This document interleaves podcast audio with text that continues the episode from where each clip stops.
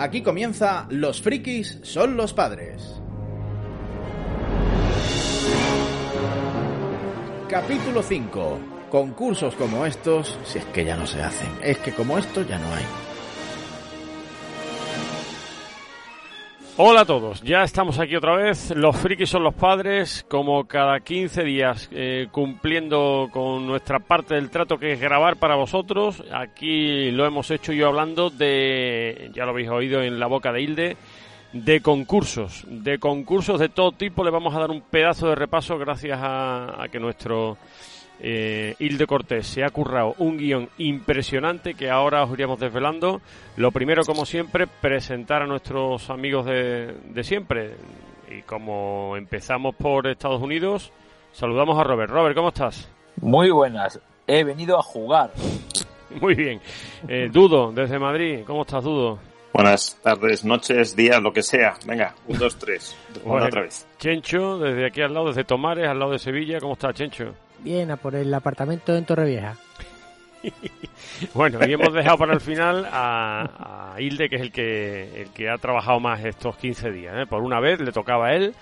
Y bueno, pues eh, enseguida nos metemos en faena, ¿eh? Gente Yo no te saludo ni nada. No, no, no, no, no, no. Es, que, es, que me, por culo. es que me vas a tener que... Hace falta. Me vas a saludar mucho, me vas a saludar mucho en, este, en esta hora y media larga que vamos a estar aquí. Bueno, chavales, empezamos. Gente que lee sobre todo cuando no hay película. Empezamos quinto capítulo.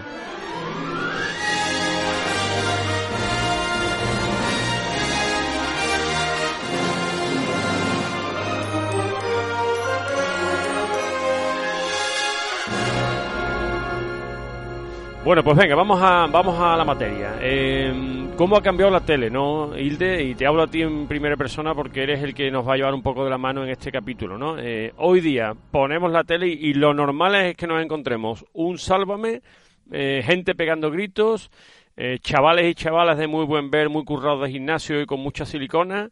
Eh, en fin, mm, lo, lo que ha cambiado la tele en, en estos 20, 25, 30 años, ¿no? Eh, porque los concursos que se hacían antes ya de eso nos olvidamos, ¿no? Mira, eh, cualquier tiempo pasado fue mejor y evidentemente a la hora de hablar de concursos de la tele creo que estaremos todos de acuerdo en que es una realidad eh, dura, cruda y, ru- y cruel eh, que hemos salido hemos salido perdiendo, hemos salido perdiendo. Ya no se hacen concursos como los de antes. Ahora que ten- ahora tú pones la tele y tienes ahí supervivientes, la isla de las tentaciones. Mira, vete a tomar. O sea, es horrible ver una cosa de esa. A mí mi médico me lo tiene totalmente desaconsejado. Yo recuerdo, por ejemplo, el 1, 2, 3.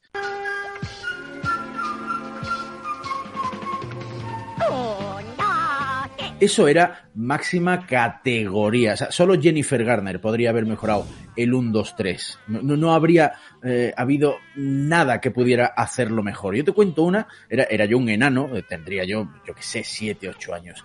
Y iba con mis padres, debía ser, eh, era de noche, y faltaba poco para que empezara el 1, 2, 3. Yo debía ser consciente ya de, de, de saber mirar la hora y todo esto.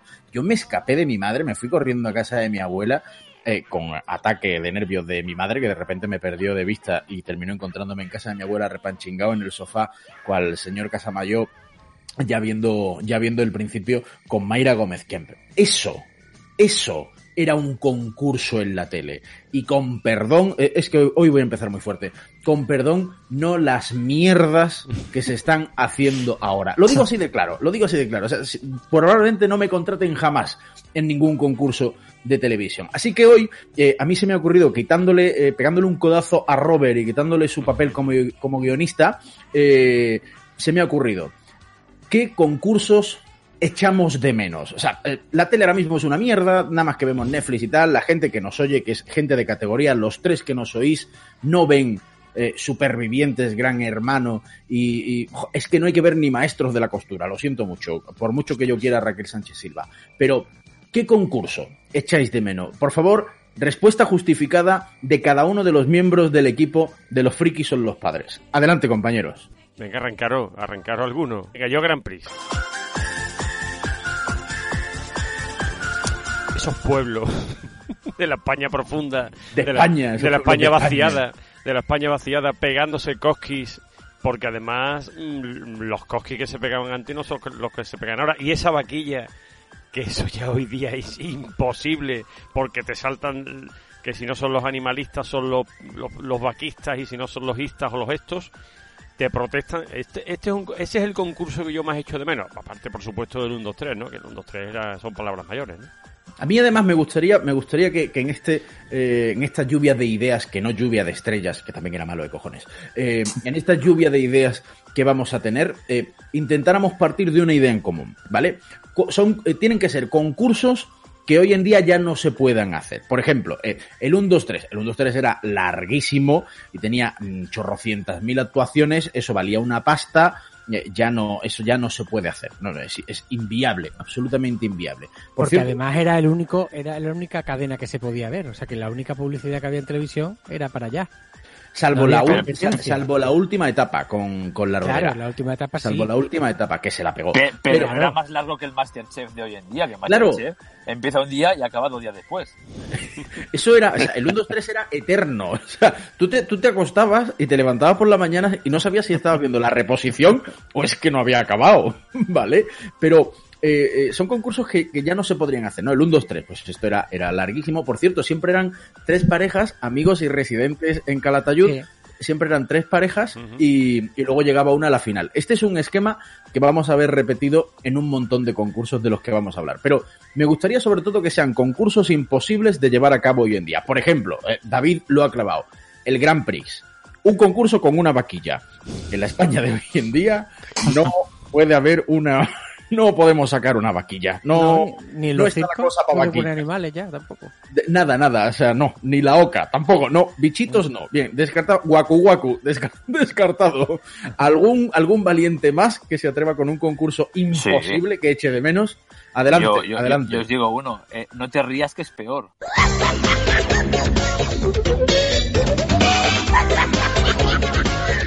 Qué maravilla, por favor.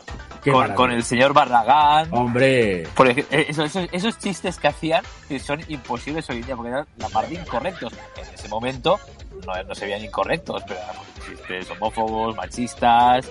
No, la verdad es que yo creo que tenía su gracia. Y hoy en día estaría que se hiciera algo así, pero es real- real- realmente imposible. Y acordaros, no solo señor Barragán, ¿eh? sino que también teníamos a, a Pedro Reyes, por ejemplo, a Jaimito Borromeo.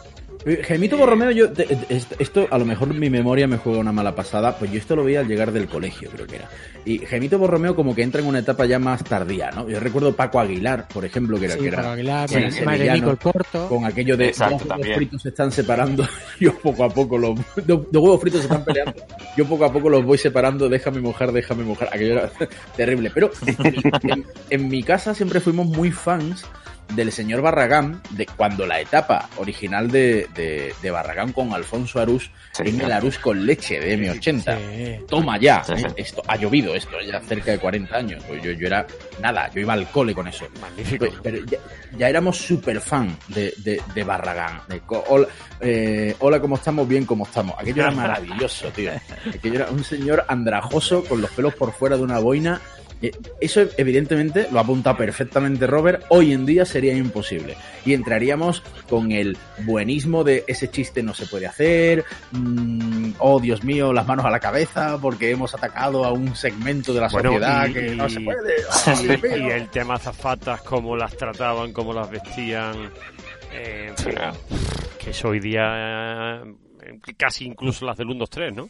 Casi incluso las del 1, 2, 3, te diría yo. Esos No, casi incluso, No, no, casi seguro. incluso no.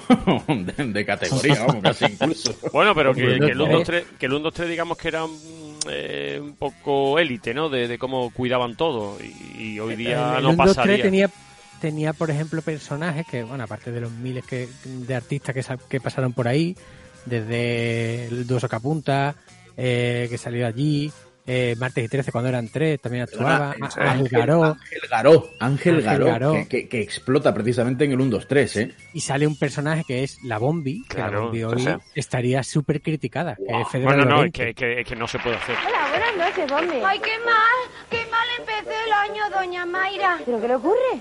Que estoy harta de la democracia. ¿Pero por qué? Porque me paso el día votando. ¿Votando? Sí, dando votos de concurso en concurso. Ya no sé si soy una mujer o un referéndum. O sea, que hoy día... Bueno, y, y- yo era fan de Antonio Zores. Buenas Buenas noches. noches. Bueno, acabo de ver la película esta de Colón. Muy mal. Muy mal, no, muy mal sobre todo, mal dirigida. Y dice el arañazo. No, hija, no. Sí, Buah, qué Antonio. Salía con, Es con- que era con mítico. Juanito Navarro. Con Juanito Navarro salía. y, y Bigota Rocé. Bueno, Y bigote. y vosotros, bigote. Pitiquín, vosotros sabéis que, el- que la primera que salieron los morancos en televisión fue en el 1, 2, 3. El 17 de febrero del 84 fue Eugenio y les llevaba a los dos. Uno hacía de camarero y otro de mormón. Claro, pues... eh, Dos papeles Jorge. muy, com- muy compensados. No, porque Uno de el, y mormón, otro de mormón. el mormón era Jorge, que es el que le, encanta imitar el acento americano. Y, eh, y se ponían allí, claro, esa actuación es mítica. Y, y además ellos, la cu- cuando les han hecho entrevistas y eso, la siempre la recuerdan, ¿no? Como, como fue un poco su despegue. Sí. Sí. ¿Sabes? No sé si ellos lo recordarán ellos, pero en ABC de Sevilla, eh, cuando todavía no los conocía nadie, eh, fueron a la redacción de ABC de Sevilla, que los llevó el, el entonces director, y se hicieron pasar por estudiantes americanos que venían a hacer unas prácticas o no sé cuánto. Se quedaron con toda la redacción entera. ¿Se acuerdan? Vamos, ahora mismo yo no sé si en el ABC de aquella época siguen algunos porque han cambiado muchísimo, pero la liaron, la liaron bien. Qué cracks. Eran otros tiempos, eran otros Sí. tiempos, eso abs- ahora sería imposible. Fijaos de aquel Ángel Garó que recordábamos que hacía aquello así como medio en japonés, no me acuerdo Sí. cómo se llamaba, Sí. pero que era una maravilla. Japonés, cantar sevillana, japonés. Siriki sakuti gachati lávate chichizo saco gachati lávate lávate chichi Hemos pasado de ese Ángel Garó a el Ángel Garó de Gran Hermano VIP. Sí. Ah, en fin, una imagen que no es la que nos mola precisamente. O Bigote Arrocet, referente del humor patrio, aunque no sea patrio, a exnovio de María Teresa Campos. ¿vale? Bueno, y, la- bueno, y hay una cosa del 1, 2, 3 que, que, que no se me olvide. El, el Fari la lió, eso lo hace el Fari hoy y le caen Ostras, palos sí. por todos lados. Eh, estaba con Alaska en Sí, la fase en, de las en- en un preguntas. especial, sí. En la fase de las preguntas y le llegó, le llegó la, la Ah, sí, sí, azafata sí, con la bueno. bandeja y la bandeja, la, la azafata le dice suerte y dice suerte la de tu novio. Paz, por favor, nos traes eh, la primera pregunta. Mucha suerte. Suerte la de tu novio. Qué crack. Qué crack. El hombre blandengue. Yo, te- mira, yo del 1, 2, 3 tengo una anécdota muy muy curiosa, que el, no sé si fue el primer episodio, el primero, ¿eh? o el segundo, uno de los, de los primeros. Yo apostaría que era el primero. Eh, lo ganó una, una pareja de Huelva, que son vecinos míos. En fin, yo voy mucho a Huelva y son vecinos míos, no voy a decir los nombres. Y entonces eh, les tocó un viaje a África y se fueron a África y luego editaron un libro, se editó un libro de ese de ese viaje, un libro lleno de fotos y de las andanzas de ellos. Y me acuerdo de pequeño eh, estas personas enseñarnos el libro allí a todos los niños en la playa y en fin, pues mm, han sido vecinos míos hasta hace un año prácticamente. Y era gente que había ido a África, que era otra cosa que Sí, sí, bueno, eso es era otra. cosa- Bueno, es que los era premios- una cosa rara, ¿no? Los premios, los premios, los premios en, en el 1, 2, 3 eran, eran brutales. Lo del el famoso Eh. apartamento en Torrevieja, Alicante, y el Torrevieja, coche, sí. y el coche, y el coche. Eran las dos que los Oye, ¿y las dos- vosotros sabéis sabéis que, que no solo los concursantes podían ganar pasta, que también la, la podía ganar el público? Porque Esto pasó sobre todo con, con- con un concurso de Antena 3 que, que se llamaba, Sí. si no me falla la memoria, El Gordo, que lo presentaba José Coronado aquello, que era como un bingo, ¿no? Más o menos. Yo de ese no me acuerdo. Sí. No recuerdo ella. Pero aquí en el caso es que en el 1, 2, 3, la etapa de. ¿Os acordáis que al principio era Kiko de Vegar el que Sí, que Legar. presentaba el concurso? Sí. Bueno, Al pues él lo principio de los hacía- siglos no había nacido Jordi Hurtado, tío. Joder, vaya cosa Pues, antigua.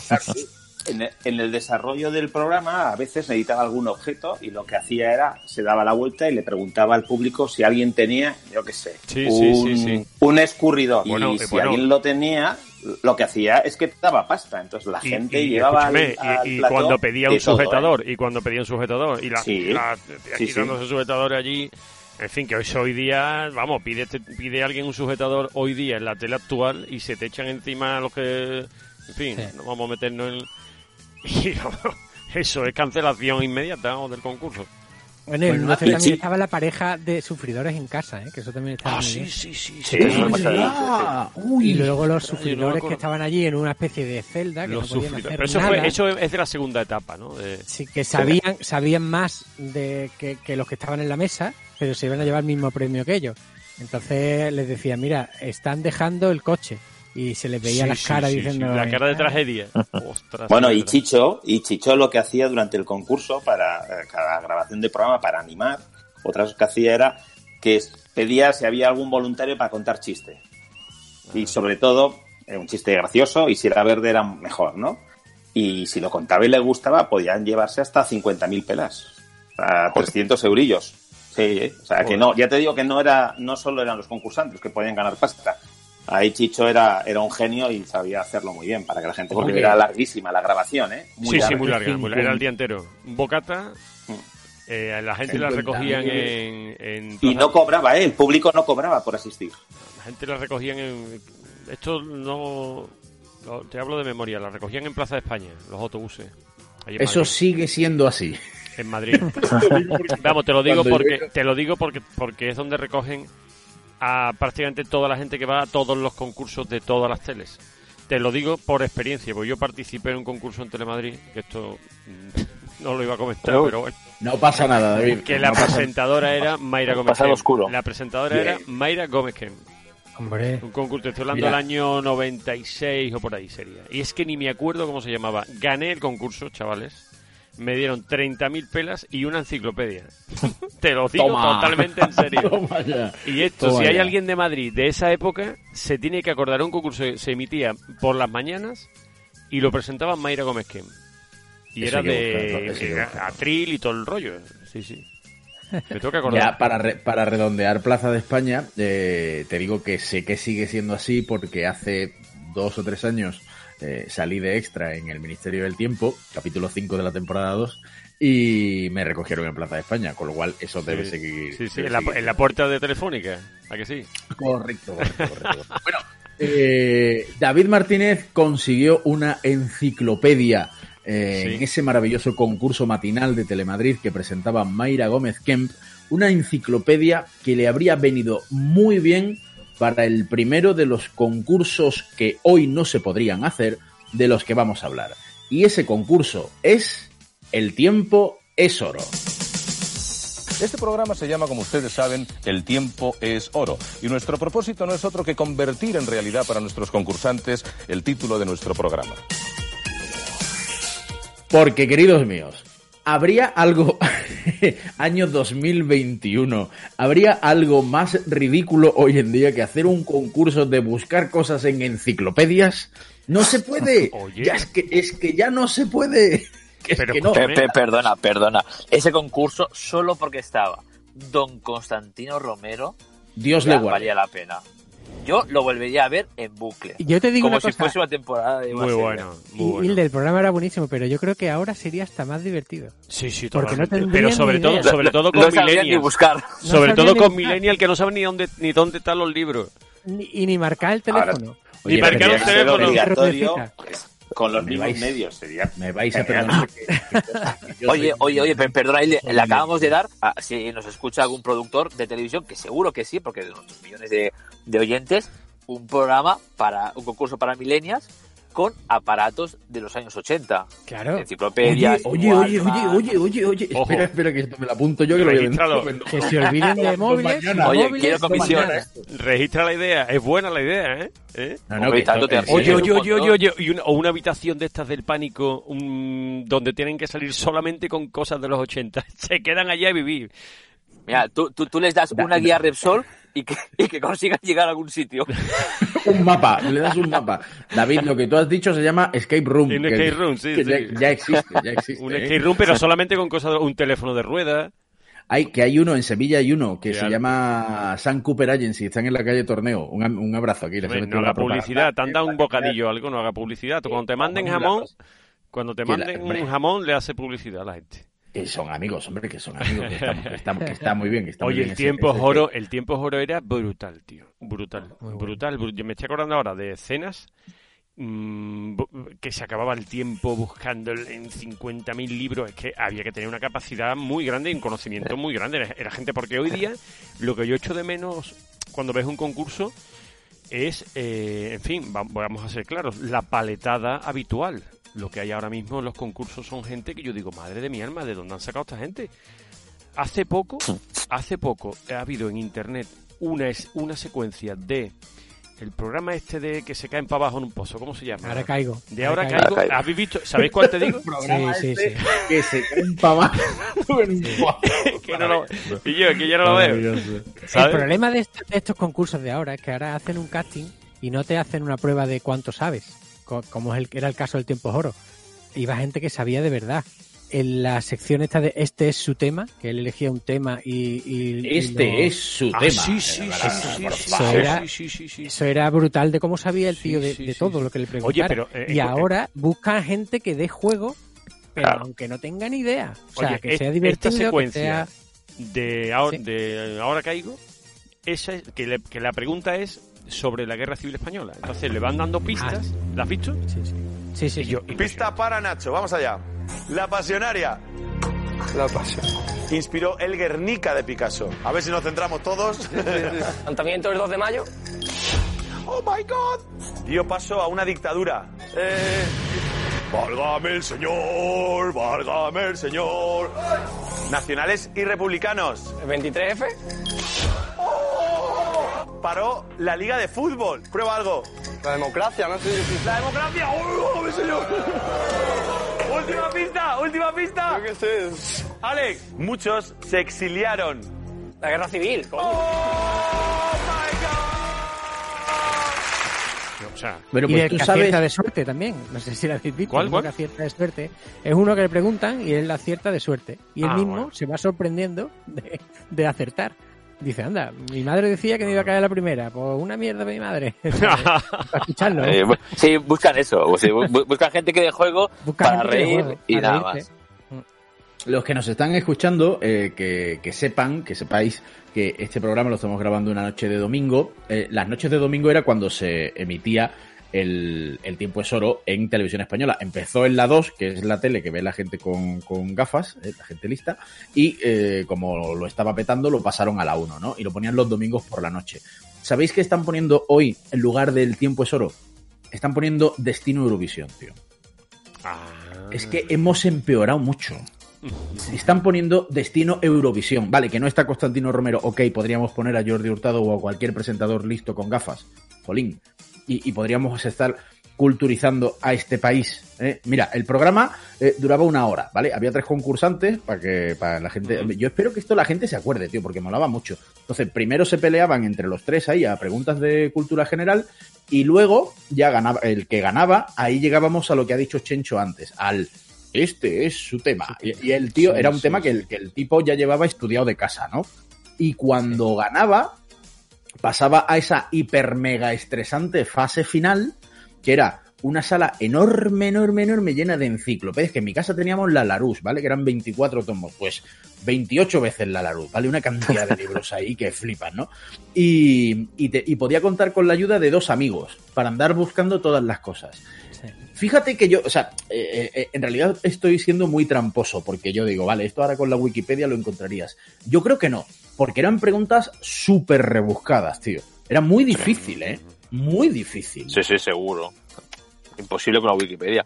Y, y ahora mismo a mí me ha venido a la mente, hablando del gran Constantino Romero, es el bajón que hubo ya a partir de un poquito lo, a final de los 90 y sobre todo a principios del siglo XXI con la calidad de los presentadores de los concursos. Bueno, sí, claro, tienes un sí. Don Constantino, pero luego tuvimos, acordaros, y eso da para programa aparte, tenemos a, a, como habéis dicho, a José Coronado, teníamos a, a Bertino Osborne, teníamos a, a Ramoncín con el programa ese de Lingo. madre mía. Que realmente hubo un bajón de presentadores Bueno, importante. De hecho, el, el- este que terminó presentando el- la última etapa del 1, 2, 3, ¿cómo se llama?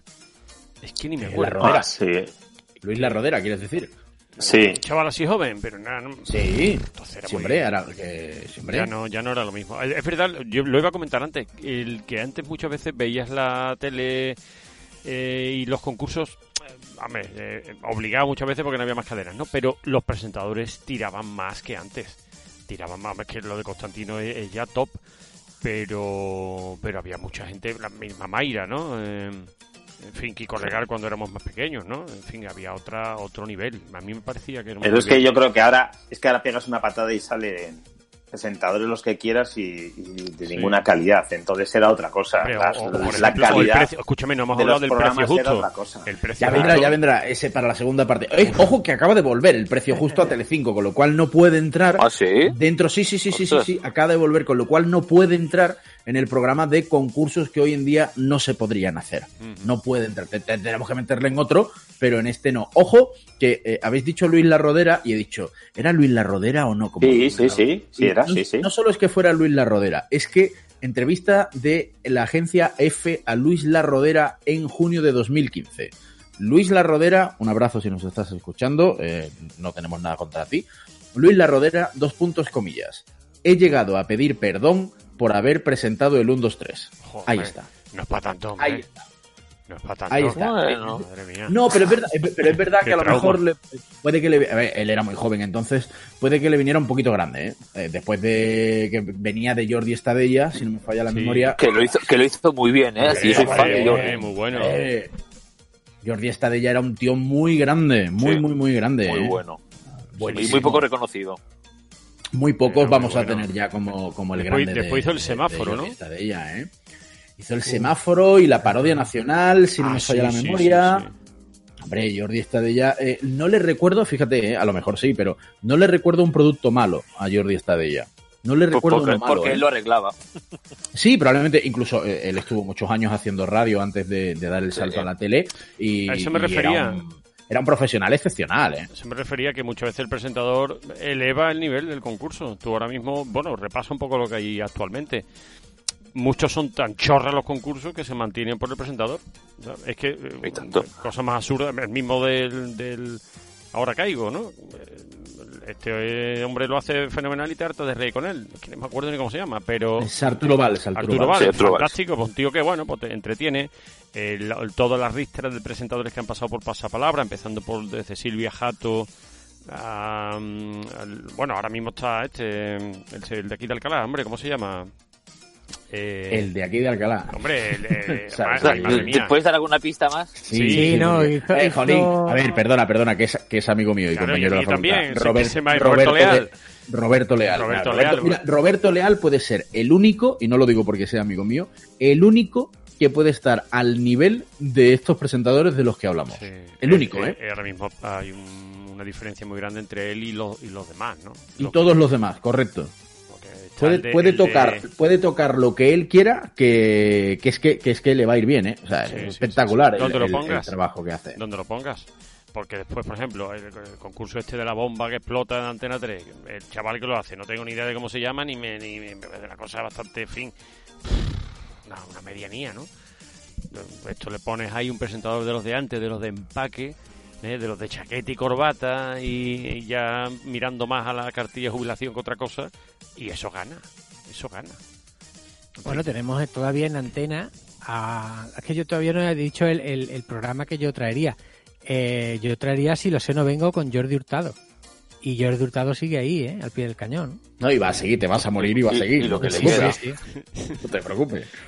A ver, estaría, eh, mira, eh, si lo sé no vengo lo podemos lo podemos guardar para, para Vale. porque esto al ritmo al que vamos me da que va a tener tres o cuatro, o cuatro capítulos dada la breve duración de, de nuestros podcasts.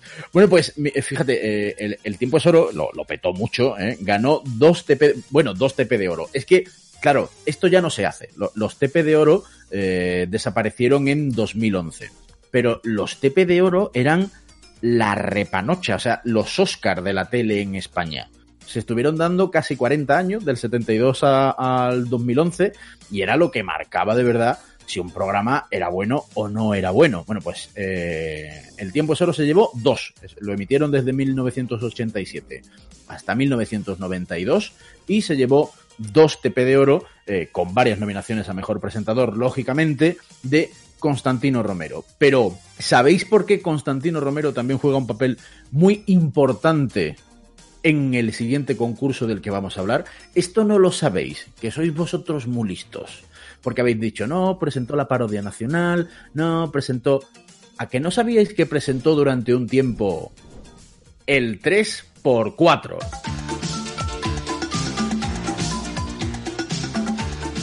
Sí. Sí, señor. Constantino Yo Romero. yo me acuerdo perfectamente.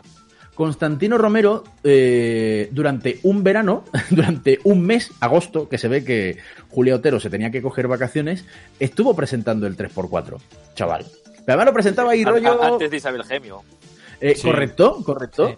Lo presentaba ahí rollo, eh, ¿sabes? Veranito en casa, antes del tour, eh, con camisa de manga corta y, y dos botones abiertos, eh, pelo, en, pelo en pecho, que hoy en día no lo, no, no, no lo imaginaríamos en la tele, ¿no? Pues oye, el tío lo hacía así, ¿eh? Y, y funcionaba muy bien. Es que yo creo que este hombre todo lo que hacía lo hacía bien, el, el- el tipo, ¿eh? Impresionante. Bueno, pues voy con la pregunta complicada del programa de hoy. A ver cómo de frikis y de listos sois. ¿Quién fue el primer presentador del 3x4? El primer presentador del 3x4. Ajá, o la primera presentadora. Es que sé que Bueno, os vais a yo me acuerdo Es de, que tiene- es que- de Julio Otero, ¿no? Tiene trampa, tiene trampa la pregunta. Tiene trampa, hombre, claro que tiene trampa. Hombre, claro, si no, si no, no lo haría, deja de Si pensar. no, no lo haría yo. trampa. Hombre, por favor. Va, va, venga, venga, venga. No, Era, era, era hombre, hombre. Por 25 Era hombre. ¿Esto qué es? ¿El quién es quién es ahora? No, esto es los frikis son los padres. O sea, o sabéis o no sabéis. Yo lo Si sé. no sabéis, hundíos en la miseria. Yo lo sé, pero prefiero que lo digas tú. Yo también No, lo sé. Su, su nombre es Jordi. Su nombre es Jordi, efectivamente. Correcto. Jordi Efectivamente. González. Jordi Hurtado. No, no, no, Jordi González fue ¿No? el último presentador del ah, 3x4. ostras, es verdad. Fue Jordi Hurtado. Jordi Hurtado fue el primer presentador del 3x4. ¿Qué, qué, qué pasa? Que ese 3x4 no lo vimos en España, Claro. solo se vio en Cataluña, porque eh, bueno, a ver, 3x4... lo, lo vimos, lo veímos también en España, querrás decir, ¿no? Vamos a ver, no lo vimos en el... Joder. Ya Vamos estamos con... Vamos allá. Bueno, bueno. El resto- que, el- que nos, que nos queman el podcast. Un abrazo a nuestros oyentes. Joder, tío. Hombre. Te van a tirar un contenedor. Ver, yo, mía. yo- yo que soy catalán y no me acordaba de lo de Jordi Hurtado. A verdad. ver, a ver. Es eh, que era un programa también un poco diferente, ¿eh? por eso digo no que se tenía vio- trampa. No se vio en el resto de España, excepto eh, Cataluña, porque se hacía en la, desconexión, en la desconexión territorial catalana. Se llamaba 3x4 y, y lo presentaba Jordi Hurtado. Funcionó muy bien en Cataluña. ya, eh, ¿Os acordáis del mítico 08080 de, Ah, sí, sí, sí. de Barcelona para mandar las cartas para los concursos? Funcionó muy bien y entonces lo pasaron a la tele nacional. Pero no lo presentó Jordi Hurtado, lo presentó la mitiquísima y bellísima y espectacular y magnífica profesional Julia Otero, que es la que todos recordamos como primera presentadora del, del 3x4. El 3x4 que en realidad era un programa la leche de complejo, ¿eh? Es que era muy complicado, ¿eh? ¿Sabéis, por ejemplo, que, que, que, que tú, pa- tú, tú, tú escribías la carta, ¿no? Para, para ir al concurso. Que eso ya, que eso ya, concurso- que escúchame, perdona, que eso ya tiene tela. Escribir la carta, ¿eh? Escribir la carta para ir al Sí, concurso. parte O, o del la gente correo- no, sa- no sabría hacerlo.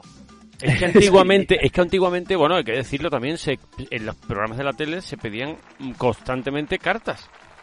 Cartas postales, o Sí, sea, claro. esta cosa que hay que ponerle un sello y echarlo en un buzón, que ya mucha gente no sabe ni lo que es un buzón, ¿no?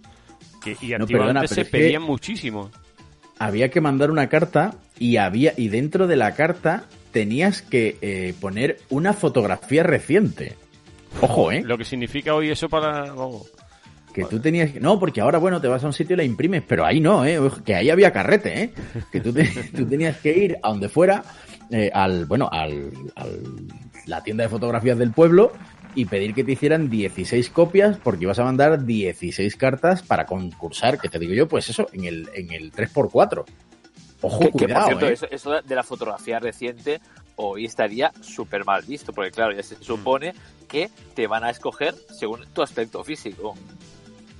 Eh, Evidentemente, evidentemente, evidentemente. An- antes te digo que no, porque yo he estado durante estos días repasando todos los concursos de los que vamos a hablar y hay cada personaje y cada personaje que, que, Dios mío, cómo ha evolucionado este país, ¿no? Pero, pero, pero, pero es cierto que sí que se... Cuidado el charco que estás pichando. Sí, también, sí, también, sí, sí. Está el programita de hoy, nos está quedando fenomenal. Pa' que Nos nos- van a llamar los guapos.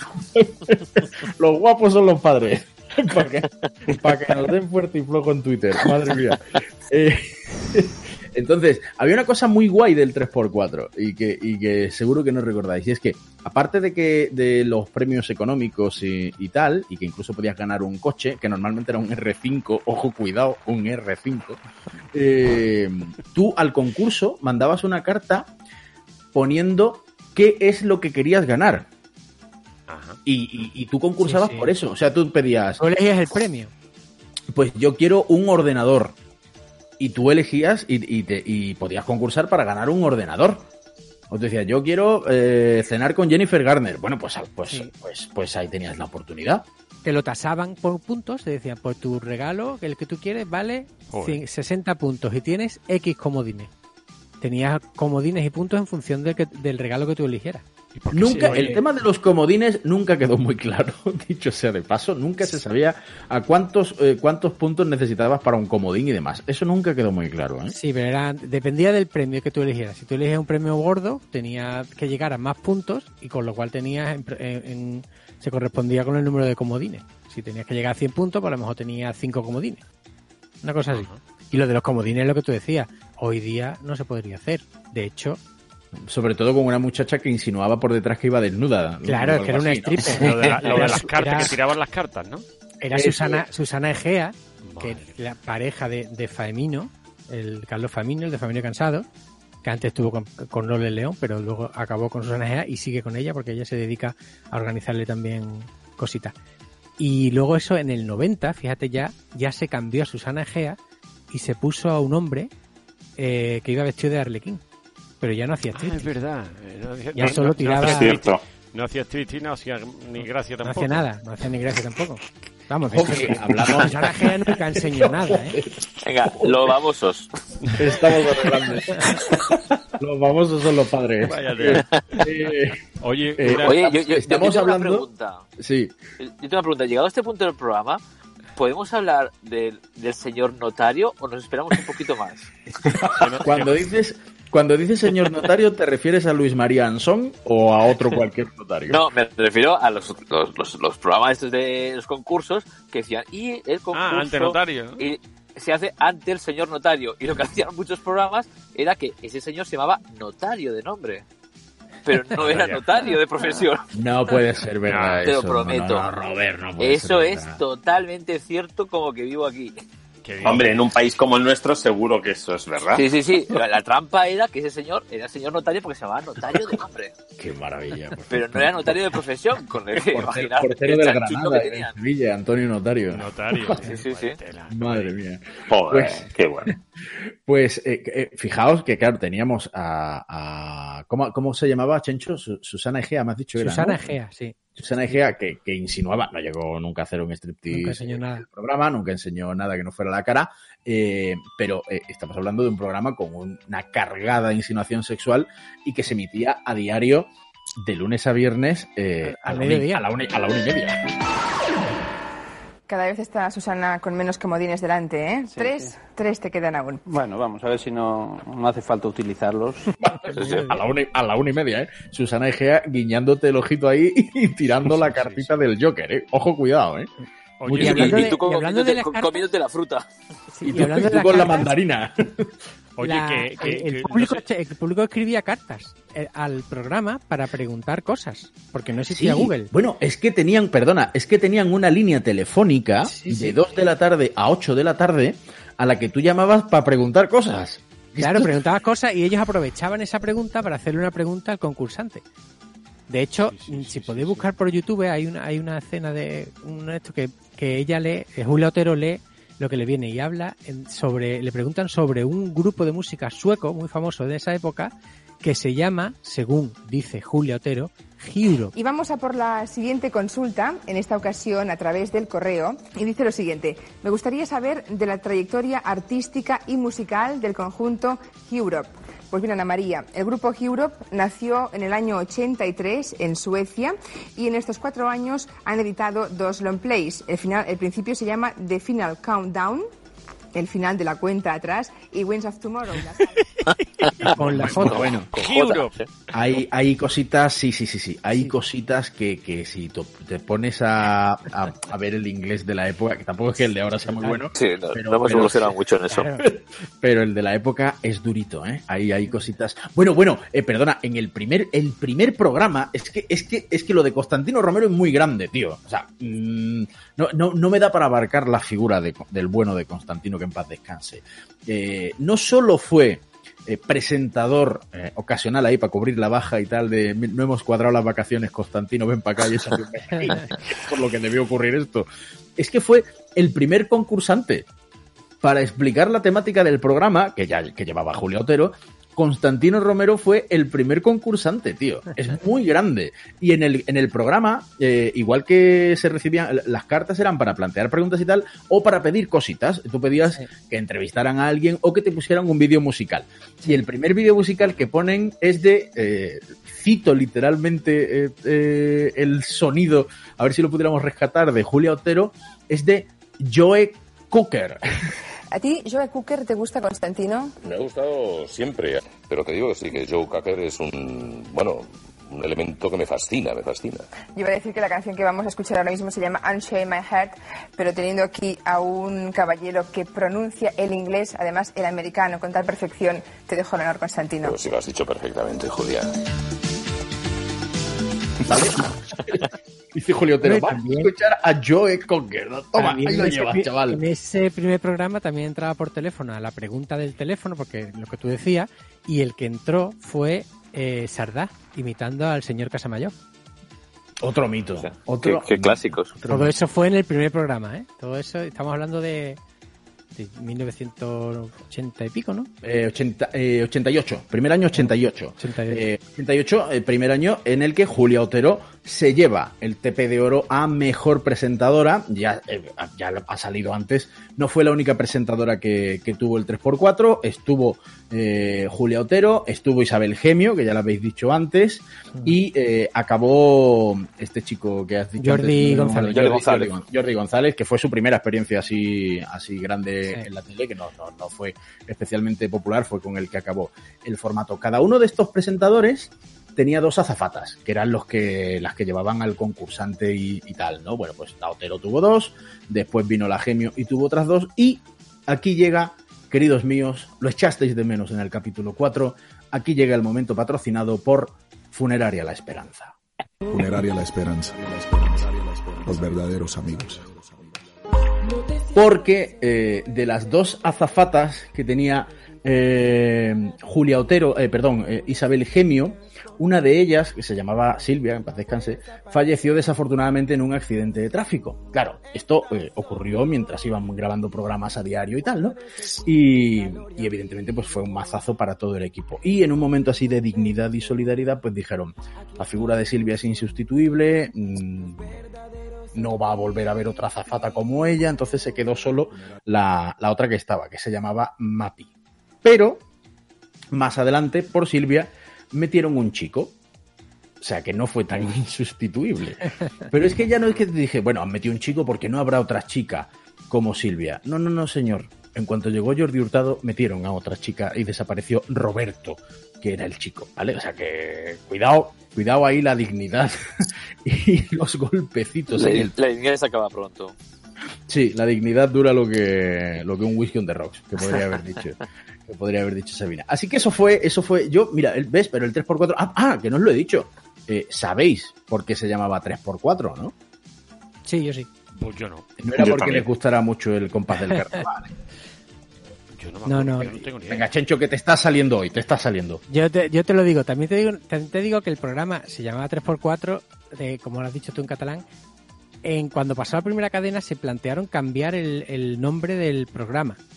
No se iba a llamar 3x4. De hecho, en, en el Teleindiscreta, creo que fue. En el TP, eh, en el.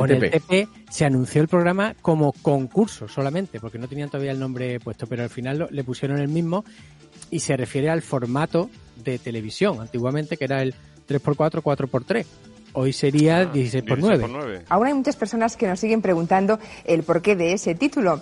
Pues bien, 3x4 lo repetimos una vez más. Eh, son las proporciones que tiene cualquier monitor, cualquier pantalla de eh, televisión. Eh, 3 de alto por 4 de ancho.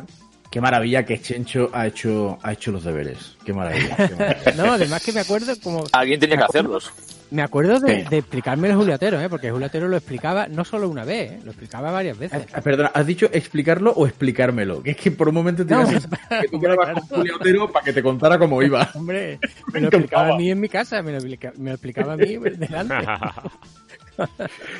Dado el nivel de Chencho, yo creo que Chencho habría sido un miembro ideal para un equipo de cuatro que hubiera participado en, para mí, el concurso friki, friki, friki de la tele por antonomasia. Hablamos del rescate del talismán.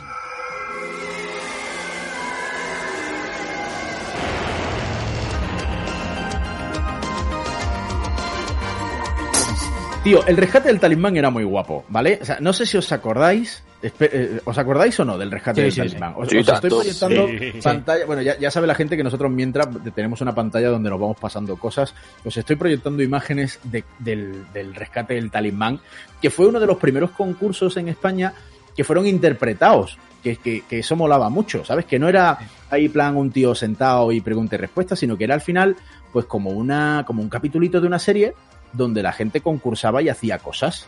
Es- Esto molaba mucho. Y esto ya no se hace, evidentemente. No, no que hoy día esto no se lo traga. Bueno, hoy día esto es complicadísimo hacerlo, pero más que por, por- la producción que tiene y porque esto no se lo traga ahora ya ni el tato.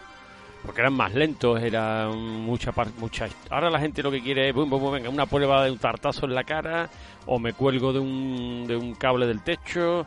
Este- ese ritmo que tenían antes los concursos, ahora yo creo que no, que no, que no funcionan. Es que no se pueden hacer. Yo creo que sobre todo eso, ese, ese, ese ritmito, eh, es lo que haría que un concurso como el rescate del talismán no tuviera sentido hoy en día. Pero lo cierto es que era un auténtico programón, donde por primera vez eh, teníamos situaciones de realidad virtual. Eh, estamos hablando del año 1991. Y, y aquí la 2, que no es que lo inventara la 2, era un formato eh, británico del año 87, creo que se llamaba Nightmare o, algo así, eh, adoptó el formato con la ayuda, ojo, ahí, ahí te quiero ver dudo, con la ayuda de Sega. Que es, es que, Sí, es por eso- cierto. es que era muy friki, tío. Es que molaba mucho. Un concurso de. Los premios eran de ellos, sí, sí. Era la Mega Drive y no me acuerdo cuál más. Los, pero era de los ellos. premios eran la me- que también, a ver, eran cuatro niños, ¿vale? Que yo pensaba, eh, en mi memoria, antes de repasar todo, pensaba que era gente así un pelín más madurita, más, más eh, 16, 18, y no, no, no. son- No, no, eran niños. De 12 por ahí, ¿no? Y sí, sí, de 12, de 12. Es que estoy, tengo las, las, las imágenes puestas ahora mismo y de 12, sí. Entonces, eh, eran cuatro, ¿vale? Eran cuatro niños. Eh, uno era el elegido, le ponían un casco o le vendaban los ojos o lo que fuera y iba a ese mundo alternativo y, y tenía que ir andando a ciegas y los compañeros le iban diciendo Paco a la derecha, Paco, Sí, dos sí. pasos a la derecha y gira 90 grados a la izquierda. ¿vale? Que, que te ponía súper tenso, que el pobrecito mío en realidad estaba en un croma y, y no tenía ninguna gracia, ¿no? Pero, pero bueno, ahí estaba Paco moviéndose cual robot maquinero a las órdenes de, de sus compañeros, ¿no? Lo- pero claro, eh, acabo de caer en una cosa. Eran cuatro y les daban dos Mega Drive y dos Master System. ¿Quiénes eran los que palmaban con la Master System? Era una putada eso. Los que habían dirigido mal al compañero. No, porque, o sea, podías ganar o no, o no, o palmabas y a tomar por saco. Pero, oye, no somos cuatro, no, para ti la Master System que es mejor. Pues te tangaban, Para, tío. para ti el beta, ¿no? no molan. Era muy duro eso, tío, no, no.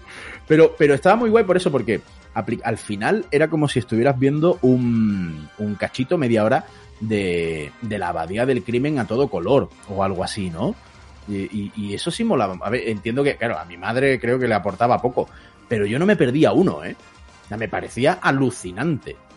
Visto el otro día, que me lo puse ayer, es durito. pero, no, es lo, es lo que tú comentas, que eh, estaba basado en un concurso que era anglosajón, que se llama Nightmare, Pesadilla, pero es que ese juego está a su vez basado en el juego real de, de- de rol de dragones y mazmorras. Y, y lo bueno es lo que flipábamos en la época con eso. Que decías, Sí. ostras, cómo pueden hacerlo, qué impresionante. A ver, Sí, eh, claro, es porque, que- porque la mecánica era complicada, ¿eh? estaba completamente tapado y, y cómo le decían bien a la derecha, a la izquierda, cómo te podías mover. O sea, la cosa no era nada sencilla. Sí, vi- No, vi- era súper complicado. Visto y resulta, vamos, me he quedado alucinado cuando vuelves a ver y dices, ostras, esto cómo lo podían hacer con esta... eh, porque era todo como muy, por un lado, muy currado, pero por otro lado muy con alfileres, ¿no? Porque claro, un croma key, pues eso sería con- se haría con un croma, donde pones una proyección de, un, de una especie de escenario eh, eh, un poco así en tres dimensiones, y claro, eso que lo tengan que dirigir desde fuera, yo lo veo complicado pero resultaba, luego resulta que, que, que- que No, y quedaba bien. el, también Pero el también ritmo. era muy estrecho, además, ¿eh? era complicado, sí, sí. El ritmo del programa era muy lento. Tú lo ves Sí, ahora sí, y lo lento. cambias. Claro, no lo que- es que eso no, lo que te he dicho al muy lento. principio, tú eso lo pones hoy día y ves al abuelo cebo- cebolleta este contándote su película y cuando a los tres segundos cambias. Porque quieres acción, es que hoy día ya Ya. quieres acción. No, No hay quieres- paciencia. No hay hemos paciencia. sido, es que hemos ido a peor como sociedad, hemos ido a peor. Esto era absolutamente disfrutable. O sea, además, eso, tenías actores secundarios dignos de la época y, y sobre todo tenías la sensación, claro, es que ahora lo- los, los chavales, ahí vamos a marcar ya el segmento de edad, vamos a asumirlo. Los, los chavales están acostumbrados a las 3D y todo eso. Pero para nosotros era como Claro. que, un, que un colega nuestro se podía meter dentro de un videojuego, ¿no? Era que era al final algo Sí, con sí. lo que soñábamos todos, Sí, ¿no? sí, sí. En ese concepto Y sí eso, funcionaba, y sí, y sí atraía. Pero claro, ya hoy día. ah, Hoy día no se podría, claro. No, No, no, tendría, pues ni, sí. no tendría ningún sentido día esa idea. que- Hoy día no. No, desafortunadamente no. No vamos a, no vamos a hacer un crowdfunding ni un change.org por eh, recuperar eh, el, rescate del, talismán, por mucho que a mí me, me encantará, ¿eh? porque, porque me flipaba. Me, flipó menos cuando a partir, tuvo tres temporadas en la 2, me flipó menos cuando a partir de la segunda y en la tercera también, obviamente, quitaron los regalos, yo es que era de Master System, ¿vale? Quitaron los regalos de Sega y empezaron a dar ordenadores. Como que tenía menos glamour, tío. Un ordenador ahí que era, que era un, que era un clónico, que sería un 486, que es lo que había en la época. Eh, molaba menos. No, no, no, no, no, no, no, ahí perdía, perdía un poquito. Pero muy, muy en la línea de, muy en la línea del rescate del talismán estaba el que para mí, y no consentiré ni aceptaré que nadie diga lo contrario, es el mejor concurso que se ha hecho en la historia de la televisión en España. Hablamos de la Noche de los Castillos.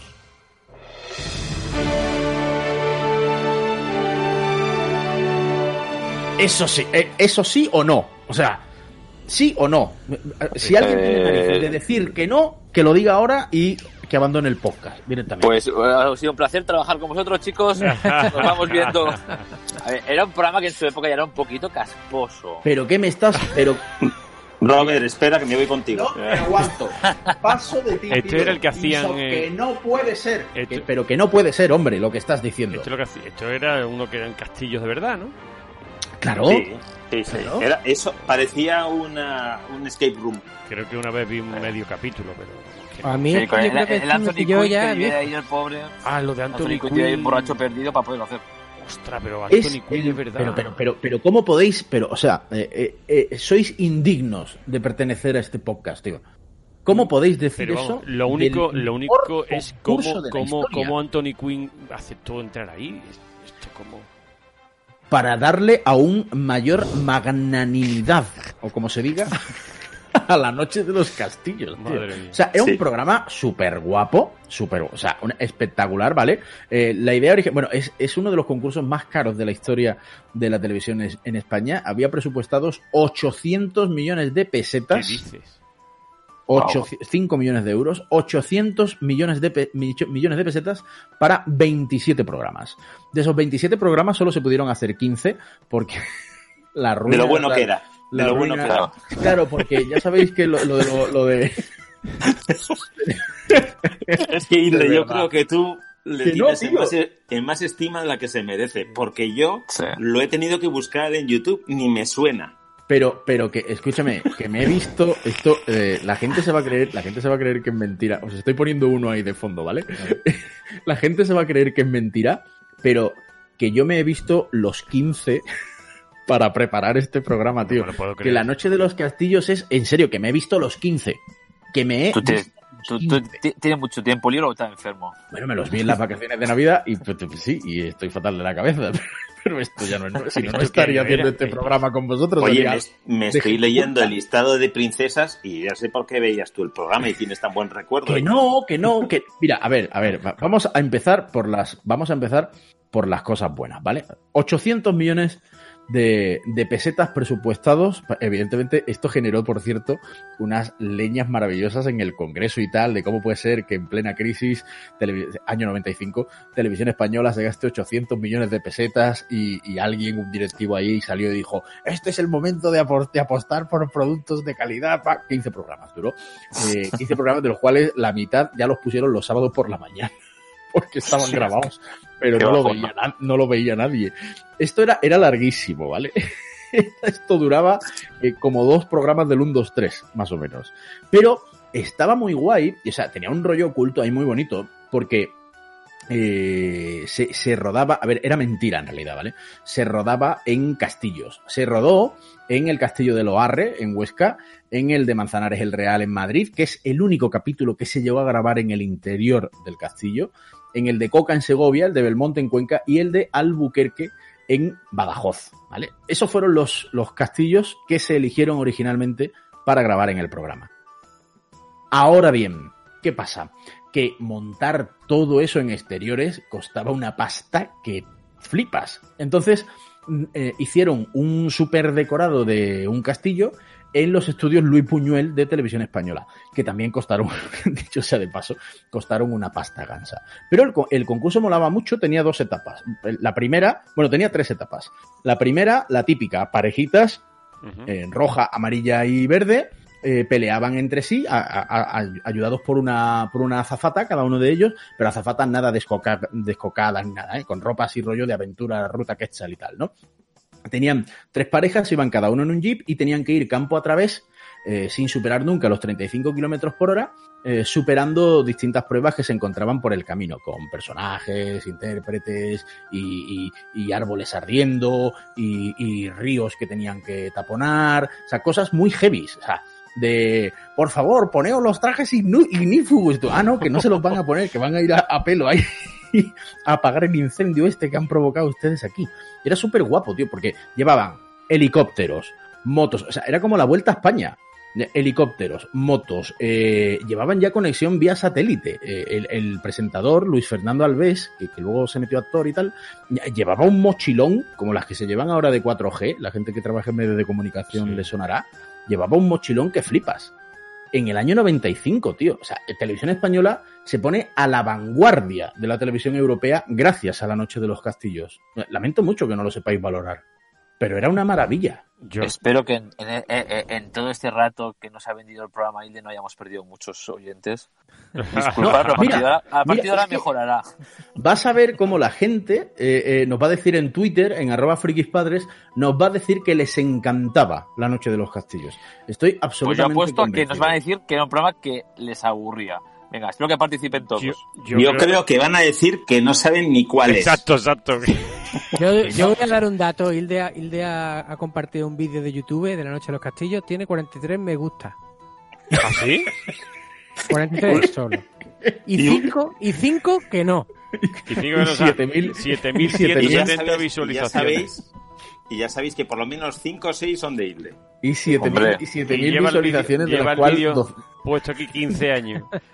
Está en formato 4 tiene, Ojo. seten- tiene 43 me gusta en 15 años.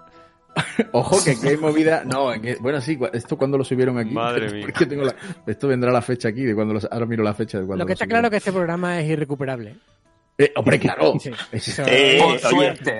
ahora voy yo, ahora voy yo y lo termino de arreglar, no os preocupéis. No, espera, pero mira, mira, es que no quiero, no, porque no quiero, o sea, creo que, o sea, yo este programa, eh, este capítulo me he empeñado en guionizarlo hoy y darle vacaciones a Robert hoy, solo por la noche de los castillos, tío. ¿no?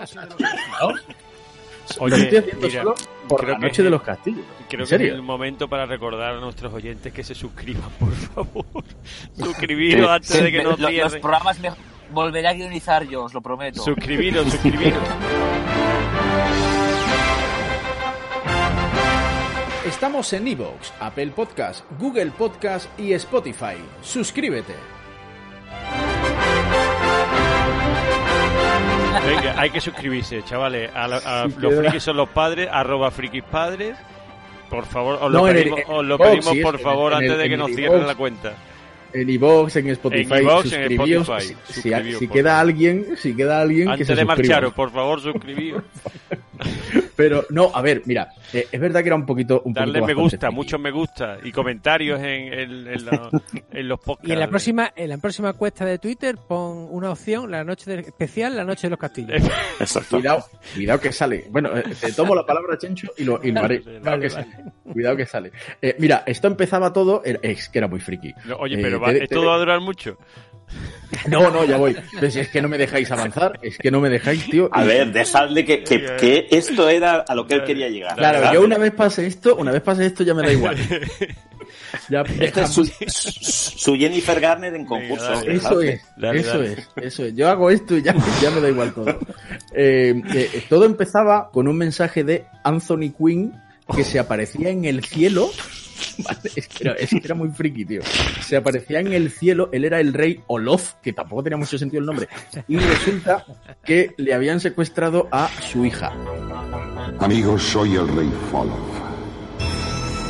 Mi hija, la princesa Miralinda, se halla prisionera en este castillo de Belmonte. Y una fuerza magnética me impide liberarla. Ojo, porque eran 20 eh, originalmente eran 27 programas, 27 hijas distintas.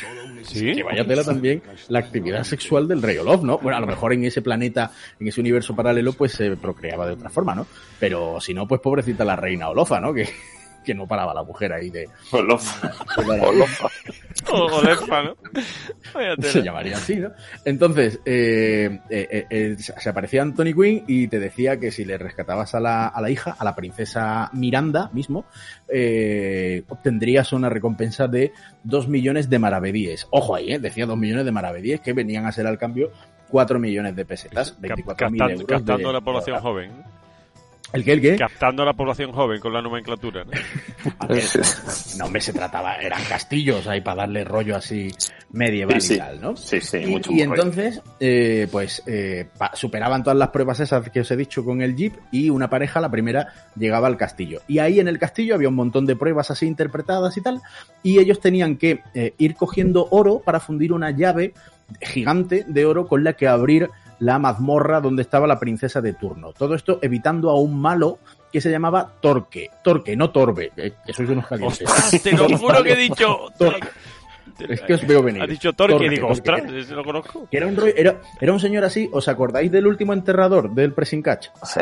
Pues que, era- que, que- que Torque era de Torquemada, pero le pusieron diminutivo de Torque. Efectivamente. Efectivamente, sí, sí. Era un programa muy cercano, un programa muy cercano. Sí, para, para- para los jóvenes. Es cierto, es cierto, era, era por Torquemada. Entonces, eh, os traigo para cerrar esta maravillosa etapa que pasará a la historia de este podcast, dure lo que dure. Bueno, había, ojo, eh, había secundarios muy buenos haciendo todos los papelitos esto. Estaba Miguel Reyán, estaba Alberto San Juan, estaba Dani Guzmán, estaba Jorge Roelas, que luego salió en Médico de Familia, estaba eh, mitiquísimo Emilio Laguna, en fin, había gente de mucho nivel. Los que, eh, si tú conseguías la llave de oro y sacabas a la princesa y tal, ahí venía lo chungo, y es que la fase final del programa era una especie de Torre Eiffel, ¿vale? Eh, metían a la princesa en un ascensor transparente y ahora la pareja que había ganado se enfrentaba a las dos que quedaron eliminadas. Eh, eran tres niveles, ¿vale? Tres fases, tres, tres plantas de la Torre Eiffel.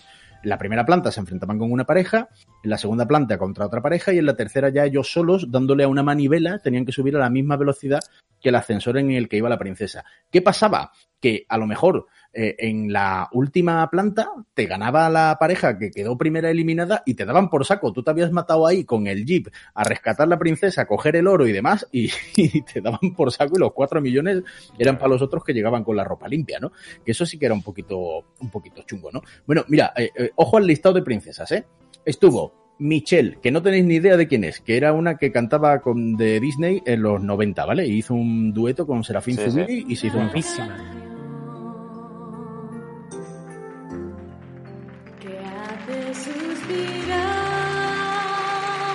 Guapísima. Yo, tío, ayer me puse las playlists en YouTube y no las recuerdo. ¿Qué quieres que te Es guapísima, yo sí me acuerdo Sí, porque sí, yo, yo me yo me acuerdo. acuerdo cuando cantó la canción Serafín, yo decía, qué pena que Serafín subir sea ciego y Verás, no vea lo que verás, tiene verás, delante. verás, verás. Por- sí, ¿qué? Bueno, ¿Por qué, bueno, Chechu? La- usaría las manos para, para ubicarse. Claro, pero es que, es que tenía delante a un, a un- bellezón, eh, rubia con los ojos azules, creo que Nos era. está quedando un capítulo. Y yo, y yo me acuerdo de pensar eso, digo, qué pena que Serafín no pueda verla.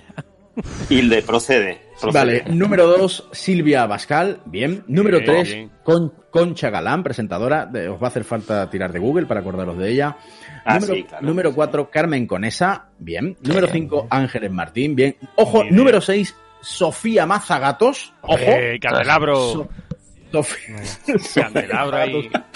Fue, princesa de, de- Iba a decir de los frikis son los padres. Fue princesa de la Noche de los Castillos. Candelabro. No tenemos Número musa, no siete- tenemos musa todavía, ¿eh? Es, Pero sí, Jennifer Garner, evidentemente.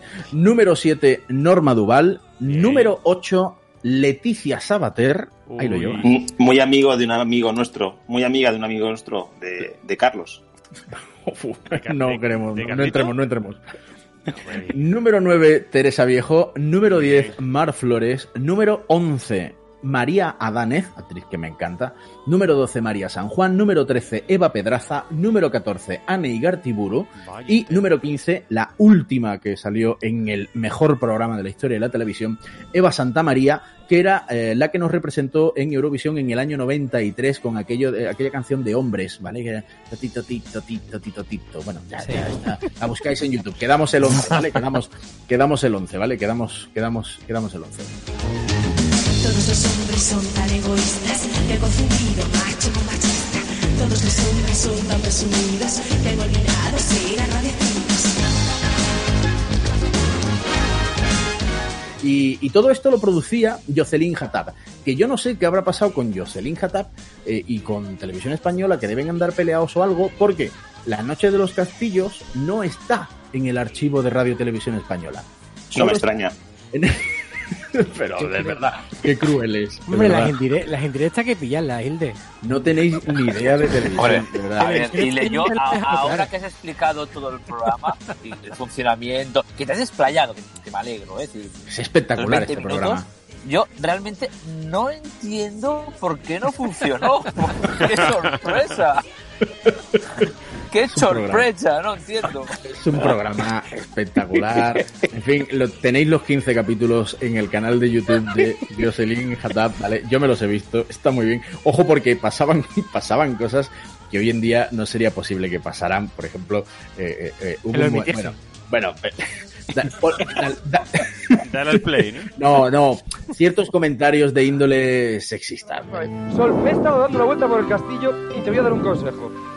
Hazte pasar por hombre porque si no lo vas a pasar mal. Toma, recógete un poco el pelito. difícil. Y yo mientras te voy a dar unos toquecitos, ¿eh? Con los pulmones que tiene, cualquiera toquecitos. pasa desapercibido. Ah, Pues cosas así, ¿no? Eso Vaya hoy en día, eso no, eso no, no, no se puede O sea, ¿era lo mejor del programa?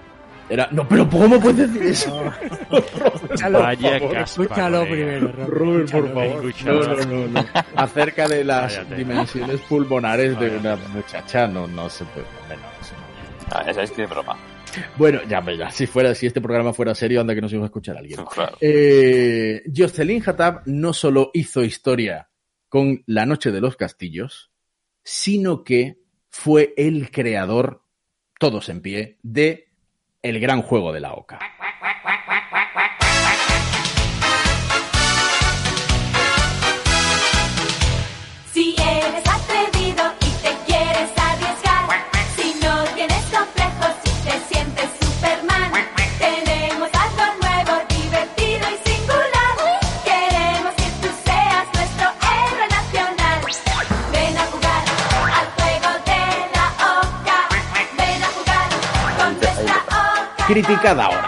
Venga, ahora, eh, eh, ahora venga, meteros ahora con Jocelyn Hatab, ¿eh? No, La Noche de los Castillos, no, vaya mierda, La Noche de los Castillos. ¿El Juego de la Oca qué, eh? ¿Qué pasa? Hombre, alguna vez tenía que acertar. Claro. Bueno, Oh, Dios. bueno. Dios mío. De- del nivel del 1, 2, 3, ¿eh? un pedazo de concurso. Y, la Sí, gente, y sobre todo la muy- gente, la gente pendiente. La gente. Yo creo un éxito, un éxito brutal. De hecho, hubo una- un especial de fin de año. De Sí, Nochevieja. señor. Sí, señor. Eh, en el 94 creo que fue. La Nochevieja del 93 al 94, sí, señor. Sí, sí, sí. La primera temporada, que es la que presenta, es porque todos pensamos que, que Emilio Aragón estuvo ahí presentando esto a saco sí, sí. Y, y solo lo presentó un año, ¿eh? ¿Ah, sí? Sí, sí. Solo lo presentó un año que también lo dirigió, lo producía eh, Jocelyn y el formato era de él, porque se estrena antes en, en Italia, en Italia, pero, pero el que lo dirigía en España era, era Emilio Aragón. Y ya luego Emilio Aragón pliega y lo coge Pepe Navarro. Emilio Aragón lo hacía, lo tengo por aquí apuntado, eh, lo hacía con Belén, no, con Belén Rodán. Con Lidia Bosch y con Bosch. Pérez. Lidia Sí, Bosch. Patricia Pérez. Y Patricia Pérez, esta presentadora gallega, que, que ahora se dedica, por cierto, al tema de la nutrición y tal. Se ve que eh, hace también así como video, videoblogs de estos de viaje y esos rollos. Y, mm, y después lo siguió Pepe Navarro con Eugenia Santana e Ivonne Reyes. Esos son los que lo hicieron en Antena 3. que- ya cuando lo coge Pepe Navarro, la cosa como que pincha bastante. Sí, Se- Es que Emilio Aragón se tuvo que ir porque fichó por Telecinco. Para pasar al- a todos los programas que hizo en Telecinco. Bin Noche y todas esas cosas. Entonces, en, en Todo, esa época era- Emilio, Emilio Aragón estaba en racha, la verdad es que tenía un ojo impresionante para, para todos los programas y concursos. Es que era muy, era muy bueno, ¿eh? Muy bueno. Era Un muy, tío- muy bueno. ¿eh? Es un tío muy listo, además, muy listo. tanto. Era muy bueno.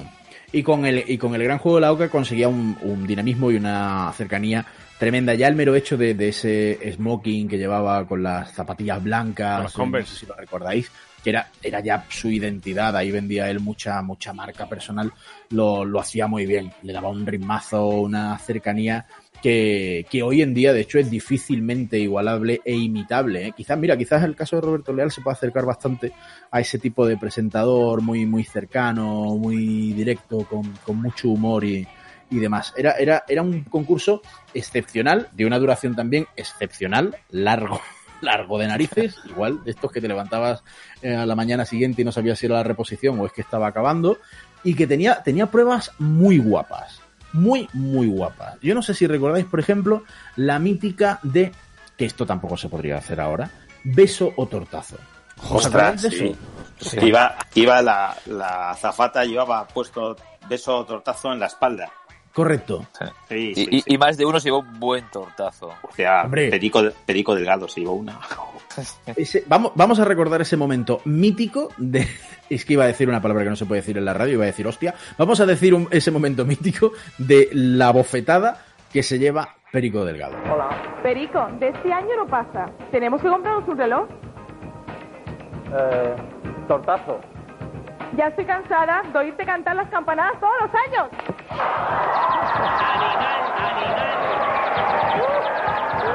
Pero no se puede pasar aquí. Bueno, he visto estrellitas y todo, ¿eh? Ten cuidado. Qué miedo, me da. Ten cuidado la mano. Sam. Es que duele de escucharlo. o sea, es brutal. No, Es no le hizo mucha gracia. Perico. Es que, No. No, no, no. es que duele. Yo creo que no, ¿eh? O sea, que- a ver, esto que tú no, no, no, no, no, no sé si, no sé hasta qué punto estas cosas se, se pactan o no, ¿eh? Pero, pero, pero, pero tú lo ves como, como, lo, como lo estamos viendo y es que duele, duele, o sea, Yo, yo estoy seguro que no estaba pactado porque si te fijas en la reacción de Emilio Aragón, es que se parte de la risa varias veces, le mira y se vuelve a partir de la risa. Es decir, que creo que, que aquello, algo había pasado entre bastidores y esa leche de algún sitio venía. Porque vaya estás insinuando, estás insinuando. es que, es que ves los otros tortazos y esta le dio bien y estuvo un rato ahí Perico tocándose la cara y le miraba a Emilio y el otro se tronchaba de la risa. Es que está un rato poniéndose el pinga, el pinganísimo. Le, le- le- cruza la cara. Sí, lo, ba- lo baja de la bici. Es maravilloso, tío. O sea, le pega, pero, pero, pero. Es espectacular, tío. ¿Cómo le, cómo le dio? Pues, pues eso hoy en día sería imposible en la tele. eh, que, que, una, que una chica hiciera una insinua- un comentario con una insinuación de algún tipo y le terminara dando un beso o un tortazo de este tipo a un concursante, eso es imposible. Como también sería imposible el flequi. ¿Recordáis el flequi? Hombre, y tanto. Sí, claro. Cortando, ¿Sabéis de cabeza- dónde- cortando pelo. ¿Sabéis de dónde viene el flequi, no? ¿De dónde lo...? ¿De dónde viene el flequi? El Flecky, eh, había un programa en Canal Sur que se llamaba Saque Bola, presentado por Emilio Aragón. Hombre, sí, claro. Que, eh, dirigido por Tomás Sumer, que el, el Flecky era uno, eh, era, era participante de un equipo de Alcalá, que, que comandaba Mané, el mítico Mané que tenía ese Flecky. el del tupé, ¿eh? El del Eh. tupé en pico, pues uno de, de ese equipo era el.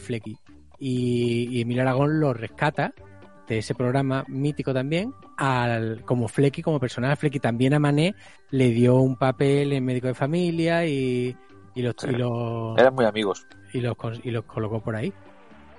Hola, hola, hola, esto es. ¡Ay, qué alegría! ay. Maravilloso, maravilloso. El Flecky, bueno, el Flecky estaba, eh, tenía una casilla fija, que era la casilla 52, era la peor casilla en la que podías caer en el juego, porque eh, para los que no recuerden o para los que sean eh, generación Z, eh, eh, si caías en la casilla del Flecky, si eras hombre te rapaba, bueno, te rapaba o te hacía ahí un chapú y te dejaba una franja de pelo por un lado y sin nada de pelo por otro y tal. Y si eras chica, pues te dejaba prácticamente al uno, o no te llegaba a rapar del todo, porque era verdad que era un poquito agresivo, pero sí que te dejaba prácticamente lista. ¿Qué era lo, lo jorobado? Que el Flecky te hacía tres preguntas, dos eran muy fáciles y la última era eh, en plan, ¿cuánto suman todas las casillas del juego de la OCA? Tenías que responder en cinco segundos. Tenía que, claro, eso eran 2100 y pico. El, el- el concursante en ese momento se quedaba absolutamente paralizado y, y no podía responder. Bueno, pues hubo 16, cur- 16 concursantes que cayeron en la casilla del Flecky. ¿Sabéis cuántos se libraron de ser rapados? Me imagino que ninguno. Efectivamente, ninguno. ninguno. Todos, todos fueron rapados por el maldito Flecky. Que, por cierto, fue el único personaje del, del juego que eh, estuvo en la etapa de Antena 3 y también en la etapa de Telecinco en el 98 con Andrés Caparrós. No confundir con su hermano Alonso, que era el de Furor, ¿vale? Andrés Caparrós estuvo con Elsa Anca y con Paloma Martín, que hizo eso y nunca más se supo. Y pero solo eh, estuvo ocho programas. En Telecinco la cosa como que como que no funcionó. Y lo, lo- lo más guay del juego de la Oca era, no sé si os acordáis, porque esto, esto es verdad que era, eh, eh, es una cosa que, que yo cuando la, la he redescubierto estos días he flipado un montón, que era la reoca. ¿Os acordáis de la reoca? Y tanto. Sí. Yo participé en una reoca. Adiós, venga Chencho, hola, hola Chencho, cuéntanos tu yo testimonio. digo- Damos Yo- paso a Chencho. Yo estuve en, el, en la mítica reoca que eh, le, le propusieron a un, a un concursante vasco, creo que era, eh, reunir a 15.000 personas bailando en la Plaza de España, en Sevilla. En plena feria de En abril, plena si no de en plena feria de abril. Y claro, como Sevilla, pues no, no nos gustan los aleos, se presentaron 80.000 personas a bailar. Esto, esta Yo semana estaba. Yo estaba esta semana he estado viendo. Esta semana he estado viendo los vídeos y a ver si soy- a ver si lo puedo descargar de YouTube y lo, y lo ponemos en Twitter, pero eh, a mí no me cuadra que ahí hubiera 80.000 personas, ¿eh? Hombre, eh, que es según se- el organizador de la manifestación 80.000, según, según la delegación de gobierno 4.000. Ellos lo vendieron como que se iba, se iba a se iba a batir un récord Guinness, pero claro, el récord- los Guinness son muy eh, son muy especialitos para todo. Y, y 15.000 personas bailando sevillanas puede que hubiera. 80.000 no. O sea, 80.000 estaban allí, pero bailando sevillana allí no estábamos bailando sevillana porque de hecho bailó una. Había ahí, que tampoco había ahí 80.000 personas, ¿eh? Que no, ¿eh? No, no lo sé. Yo, yo, yo solo sé que bailar, bailar, allí no estábamos bailando. Se tocó una sevillana solamente y la gente movía los brazos porque allí no se podía mover nadie. Esto que ocurre en el año 94, el, el llevarte a las que fueran, ¿vale? A mí con que ya sean 5.000 personas ya me parece una barbaridad. Llevarte a miles de personas a un lugar céntrico de una ciudad a hacer algo me parece una pasada. Lo hicieron en Sevilla con gente bailando sevillanas. Lo hicieron en Ávila con gente haciendo una ah, cadena humana alrededor de las murallas. Y esto es tela de gente, ¿eh? Esto se hacía para ganar un coche. Un, un, un Volvo. Hola Volvo, puedes patrocinar este podcast. Un Volvo. Pero además para- tú lo has dicho, tú lo has dicho, sacó en Sevilla 80.000 personas, lo sacó de la feria. Porque Que es muy que es eh, muy difícil, porque ¿eh? Fue por la tarde. Prácticamente Es imposible. muy ¿no? difícil. O sea, Es sacar muy a la gente, no, irse de la feria y venirse aquí a la Plaza España, que vamos a, para que un vasco gane un coche. Tiene mucho mérito. Claro, es que la gente, es- Eso es mérito total.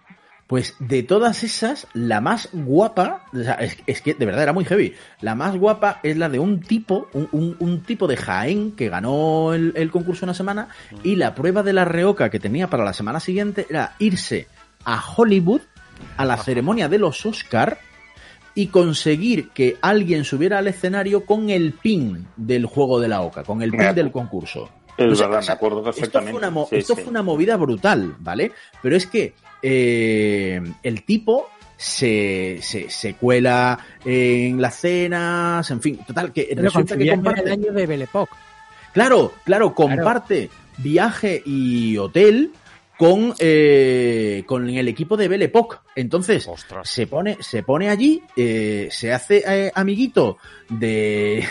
Pero escúchame, que, que le puso el pin a Fernando Trueba, a Maribel Verdú, a Penélope Cruz, a Jorge Sanz, a Ariadna Gil, a Gabino Diego, a Miriam Díaz Aroca. Es que se encuentra el tipo con Kevin Costner y le pone el pin a Kevin Costner. No, a present for Kevin.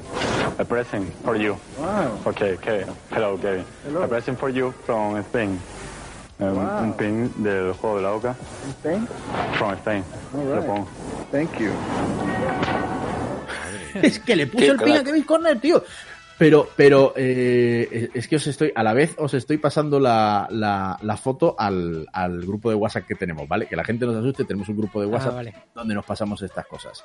Eh, a la vez, eh, el tipo eh, incluso consiguió eso, eh, le puso el, el pin a Antonio Banderas, eh, a, a, a todo Pichichi, tío. A absolutamente todo, todo Pichichi.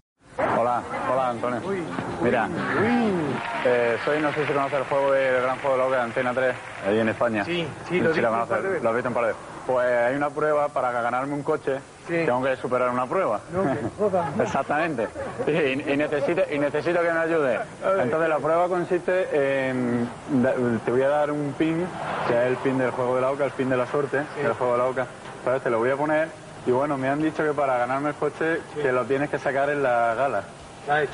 Está hecho. Como sea, tú te lo pones Y donde quieras. cuando eh, subieron a recoger el, el Oscar, efectivamente llevaban el pin del juego de la Oca, tío. O sea, momento histórico del cine español y sube Fernando Trueba a recoger el Oscar, ahí tenéis la foto, sube Fernando Trueba a recoger el Oscar y si os fijáis en la solapa izquierda del smoking, lleva el pin del juego de la Oca, tío. The Oscar goes to Belle Époque. Accepting the award, director Fernando Truaba. ¿Os imagináis bueno. eso hoy en día? Es imposible. Es absolutamente imposible que de repente, que tú te juntes ahí, Penélope Cruz, Maribel Verdú, poniéndole, poniéndole, poniéndole a Maribel Verdú el pin en, en, en la cinturilla del pantalón, tío. Ahí metiendo manita. Este chaval de Jaén. se llevó el Volvo y cuando, llega, y cuando llegó el equipo de Belle Époque en el avión de vuelta desde Hollywood y venía el tipo, eh, la gente aplaudía y paraba a hacerse fotos al tipo, no a Trueba. Vaya tela. Qué bueno. Era impresionante. Esto hoy en día, queridos amigos, no sería posible. ¿Estás de acuerdo conmigo, sí o no? Totalmente. No sería posible.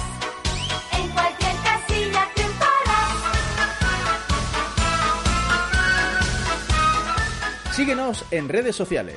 Estamos en Twitter, en arroba frikispadres y en Instagram, igual, arroba frikispadres.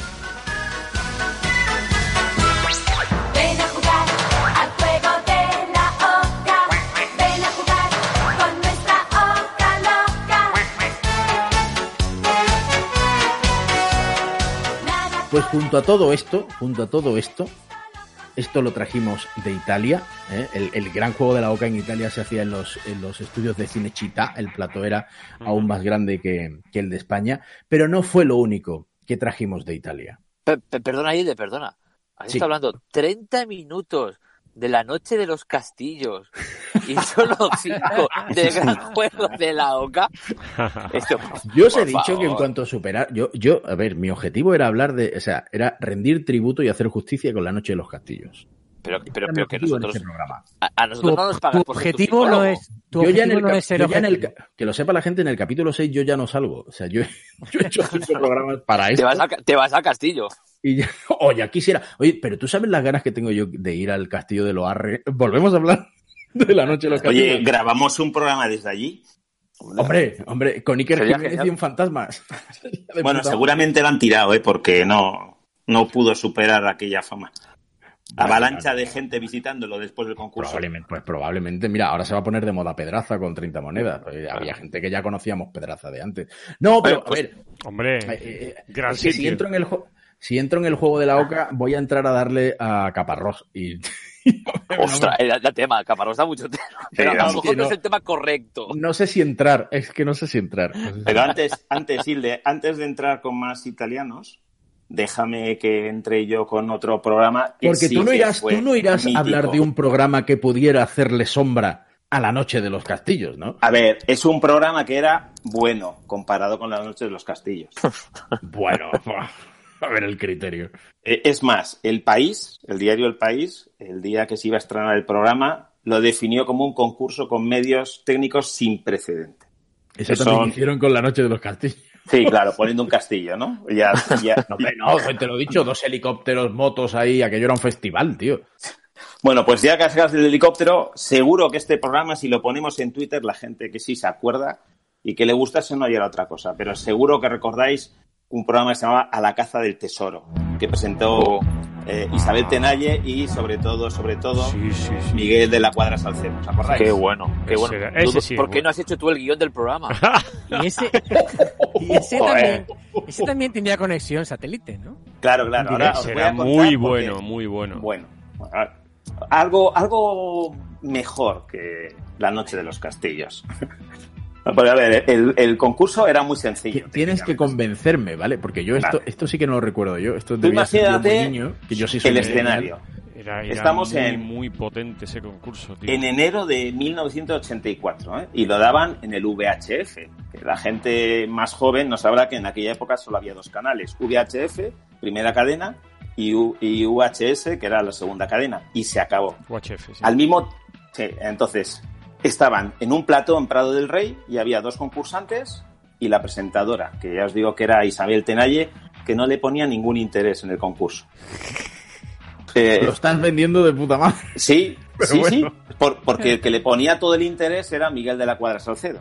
Entonces estaban, como os digo, los dos concursantes en el plató y lo que tenían que hacer era resolver tres enigmas en 45 minutos.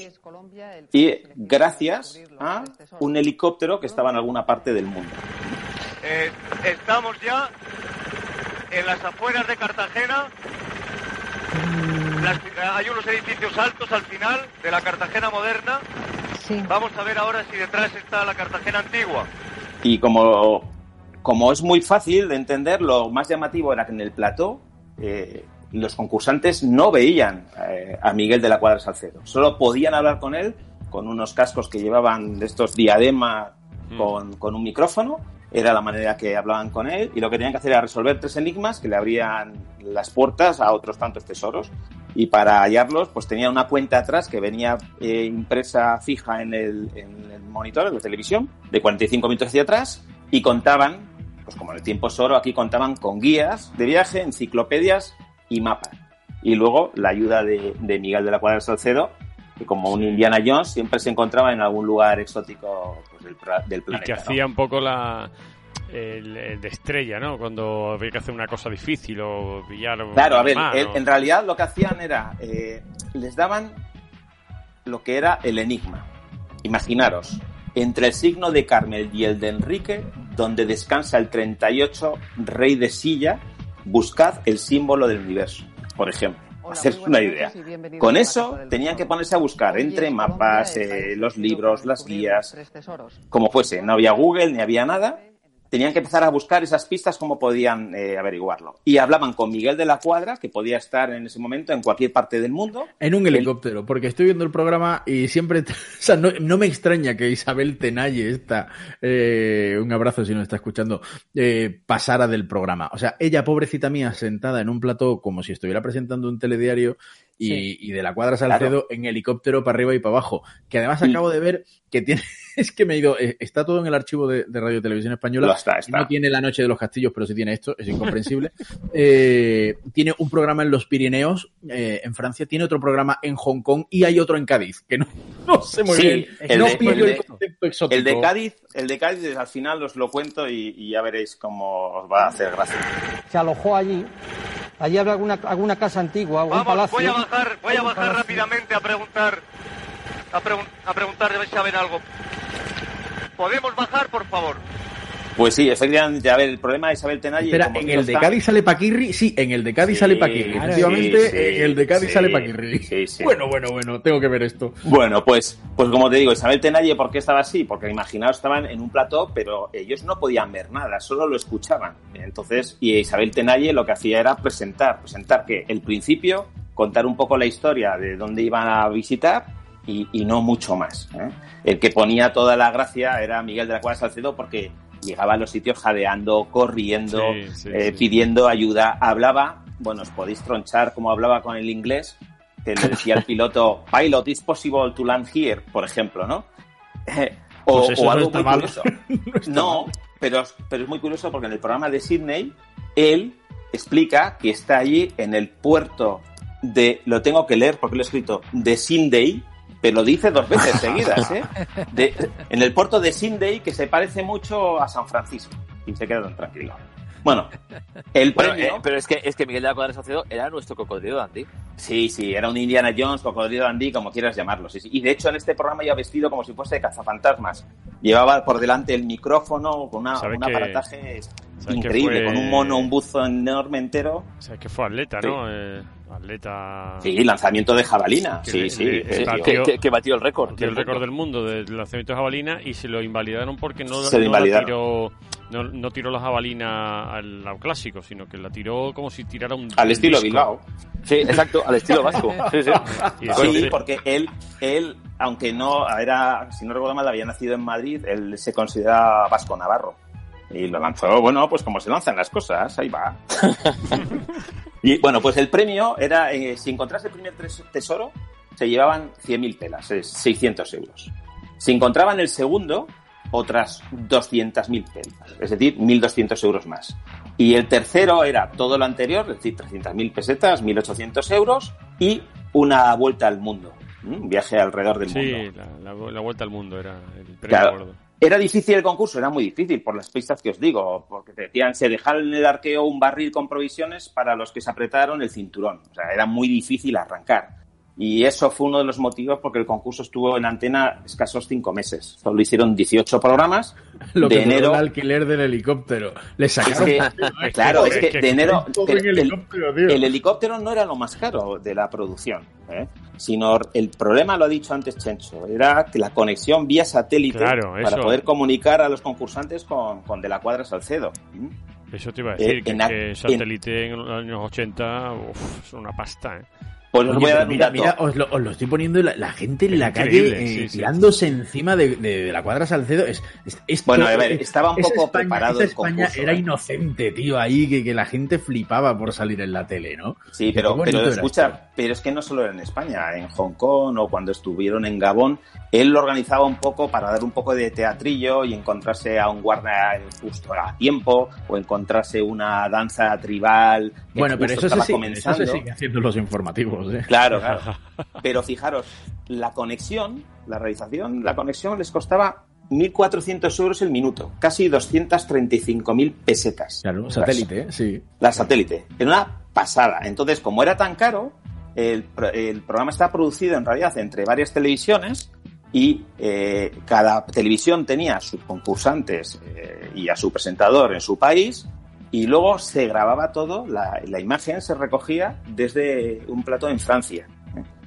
porque era la única manera de poder repartir un poco el coste. La ventaja del, éxito estaba en que la conexión vía satélite era cara, pero lo que permitía el concurso fue estar en lugares espectaculares en los cinco continentes. Sri Lanka, Australia, Corea del Sur, Las Vegas, Cuba, Gabón, Bosnia o Cádiz o Granada, que también estuvieron. ¿eh? Y fueron pues por selvas, desiertos, favelas, vimos luchas de ninjas en Hong Kong o una danza tribal en, en Zaire. Lo único me- que me- métete tú por según qué ciudad española en los 80. Eso era toda una Sí. aventura. Y luego era muy curioso porque el radio lo marcaba, lo marcaba la autonomía del, del helicóptero, el depósito. Entonces, más o menos, el helicóptero se podía des- desplazar unos 250 kilómetros. Ojo, en 45 minutos tenía que Es estar bastante, resuelto, ¿eh?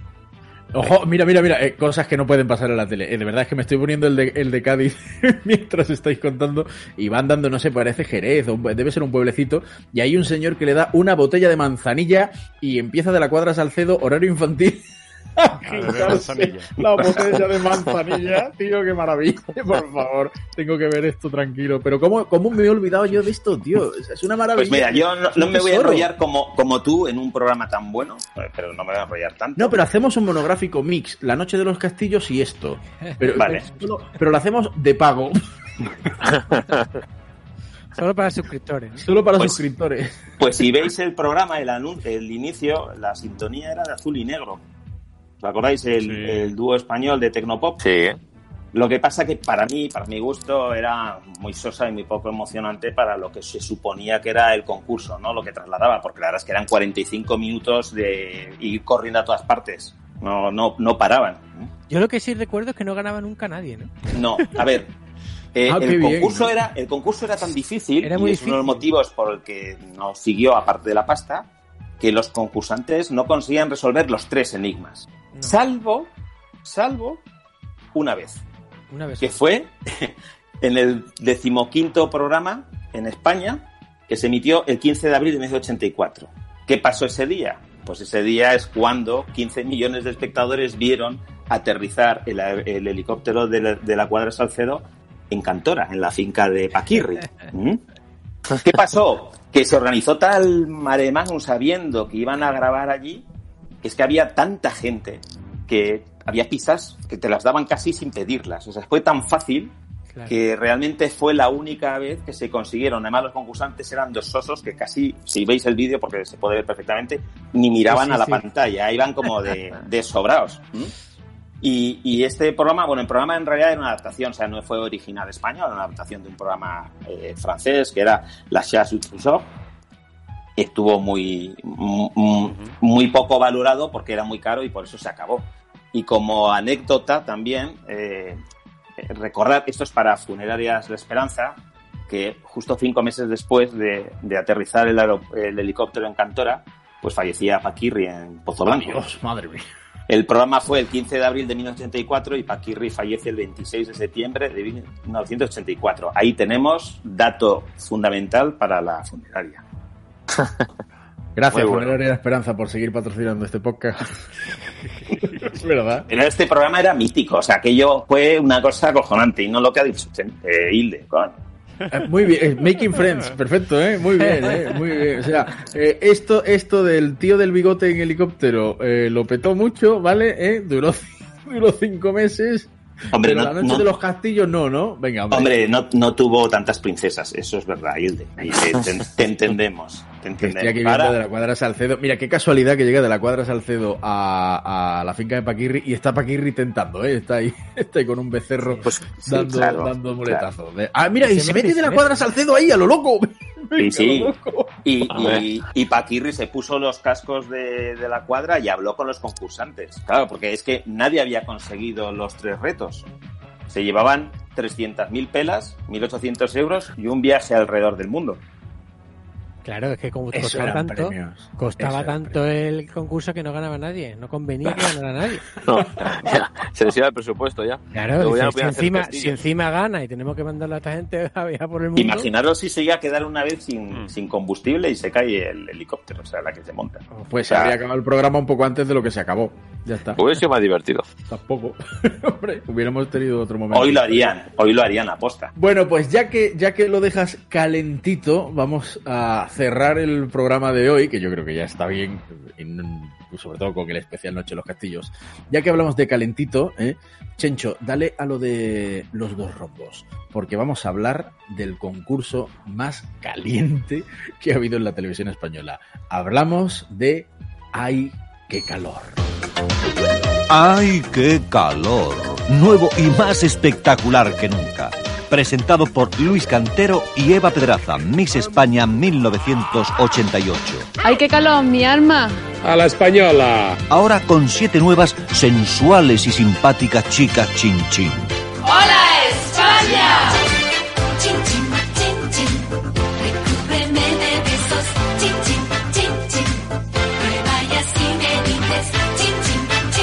Ahora sí, señores, venga, los que cogíais a hurtadillas la cinta porno en No el era, club. no era, no era televisión española ni de coña. No, no, no, claro, evidentemente era es que- Telecinco. Por favor. Era Telecinco, que además emitían primero la versión italiana, luego ya lo hicieron en España. Oye, que, que bien te lo sabes, ¿no? Hombre, y tanto. Yo, yo tengo que decir que yo grababa, siempre había películas por la noche, no, no eróticas, sino ese programa lo ponían muy tarde, a la una de la mañana. Después de cine cinco estrellas. Sí, probablemente. entonces yo grababa cine, yo grababa, yo ponía una cinta de cuatro horas para grabar la película de cine cinco estrellas. Pero claro, yo me acostaba y me aseguraba de que todo el mundo se acostaba y eso se quedaba grabando. Yo, ¿Tú verdad que lo ponías hacía la para- cinta- Para, que no me pillasen, era. Vosotros sabéis, los vídeos antiguos VHS, esos tenían una, normalmente una lucecita roja conforme estaban encendidos. Sí, o verde, sí, ¿verdad? ¿vale? Pues yo la, pin- la pinté de negro. había que taparla, había, tap- había que para taparla que de mi madre no forma. supiera que estaba grabando esos programas. Sí, sí, sí. Bueno, Qué maravilla. vídeo se podía Misma programar. estrategia que, que utilizamos después para, para Canal Plus. No, mira, mira, yo voy a desvelar una cosa que no he desvelado nunca públicamente, que a tener en cuenta que yo soy más joven que vosotros, que igual para mí era bastante más complejo hacer este tipo de cosas. Eh, eh, yo tenía una cinta que me grabó mi amigo Juan, un abrazo Juan, eh, que está trabajando ahora sirviendo a este país en la Guardia Civil. Y, y teníamos, pues la cinta pasó por todo el instituto, como podéis imaginar, un Milán 2 Atalanta 0. La cinta era Milán, Plus ponía fútbol, ponía, ponía fútbol italiano. Milán 2, Atalanta 0. Y esa cinta ruló. Madre mía. Pues Milán Qué 2, Atalanta partidazo, 0. Ese fue el único, el primer acceso que tuve yo a, a las películas de pelo fue, fue ese. sí, En, fue mi ese. gene- en mi generación fue el muñeco diabólico. Ah, mira, tiene su sentido, sí. Pues hay que calor llegó a España, efectivamente, como bien ha apuntado eh, Chencho, eh, en el verano de 1990, traído directamente de Italia. Eh, estaba recién estrenada Telecinco, eh, ya sabéis que era eh, originalmente de, de Mediaset, de la, de la mastodóntica empresa mediática eh, originaria de Italia y se eh, importó en España y lo veíamos doblado, ¿vale? Eh, y luego se hizo una versión propia con Eva Pedraza y con un presentador, un señor con bigote cuyo nombre no recuerdo injustamente, muy injustamente, porque era un tipo bastante, bastante carismático. Eh, lo cierto es que la Sí. mecánica del programa a mí nunca me quedó demasiado clara. O sea, no, ¿sabes? Se- Primero había una pregunta de cultura general, luego unas tragaperras, eh, si perdían los puntos. bueno, la- claro, la clave de todo, bueno, esto era un programa de gente desnudándose, ¿no? Había unas azafatas que se desnudaban. Esa era la clave. Ya Sí. está, que quieres saber más. No, hombre, a ver, porque esto tenía una excusa, ¿no? O sea, había unas azafatas que se desnudaban porque sí, ¿vale? Eso, ok, bueno, pues lo asumimos, que esto hoy en día sería imposible, vamos, se, se nos llevaría a la gente las manos a la cabeza, así de claro. Y, y luego los concursantes, para ganar puntos, tenían que desnudarse, que ahí es donde entra el tema que, bueno, no sé. Iban entregando prendas, claro. Claro, eh, a más prendas entregabas, ¡qué bien te lo sabes! Sí, a, no, más, sí. a más Perfectamente, prendas... me acuerdo de eso. Lo grababa. Pero lo que sí es lo verdad que te, que te digo, a mí la mecánica del juego no me acuerdo bien, ¿eh? Me acuerdo, sé que entregaban prendas. Ah, ¿eh, que- ¿era un juego? Sí, era un, Claro, era un concurso. te- te- sí, había, y había premios. Había o sea, había, había- había un viaje, un chico, una chica, y el sí. que ganaba se llevaba un viaje Llevaba a un viaje. un país. A un país, bien, bien matizado lo del viaje. Sí, a ver, bueno, evidentemente. no, me está quedando un programita. Sí, sí. Eh, no, porque, porque cada, cada azafata, cada azafata representaba un país. Entonces tú elegías un país, esa chica se quitaba el sostén y en los cubrepezones llevaba o una frutita o una estrella. En función de si era frutita o era estrella, ya empezabas con 10.000 puntos Sí. o 20.000 puntos. Y ese creo que era el país al que optabas a viajar si ganabas. Creo que la película iba más o menos así. Sí, es verdad. Que otra cosa es que no estuvieras muy pendiente. Claro, pero que creo que iba más o menos así. Es el, el único concurso del mundo que se puede ver sin sonido. Le bajas el sonido y no molesta a nadie. No, porque la canción molaba mucho. Sí, sí, mucho, Sí. mucho. ¿Era- ¿Esa era la mamachicho esa o cuál era? Pero- ese? No, era, qué calor, qué calor. Eh, más o menos lo mismo. Tampoco, ¿no? castillos también se puede ver sin volumen, ¿eh? Que no, que era la de chin, chin, chin, chin, tariro, riro, riro. Ponla, Chencho, ponla, ponla.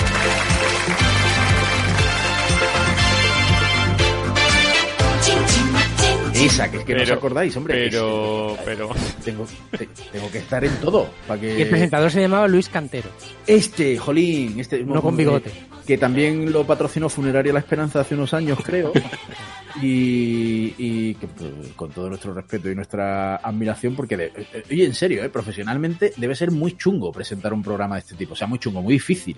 Yo no sé, no sé, yo, ¿tú serías capaz, David? ¿Tú que eres un hombre yo no, de. yo no. Vamos, no, a ver, a mí me sueltan y me pongo, pero eh, la cosa es creértelo. Si no te lo crees, si aquello, eh, aquello era una excusa para ver tetas, pues, pues yo qué sé. Porque es que realmente... es que era la excusa. Es que yo no me Bueno, ese, es un buen resumen para la Wikipedia. Sí, sí, sí. Eh, Es que era, bueno, maquillar un poco el destape aquel que se puso de moda, ¿no? Y lo maquillé. Bueno, pues venga, un concurso, como si te inventas cualquier otra historia.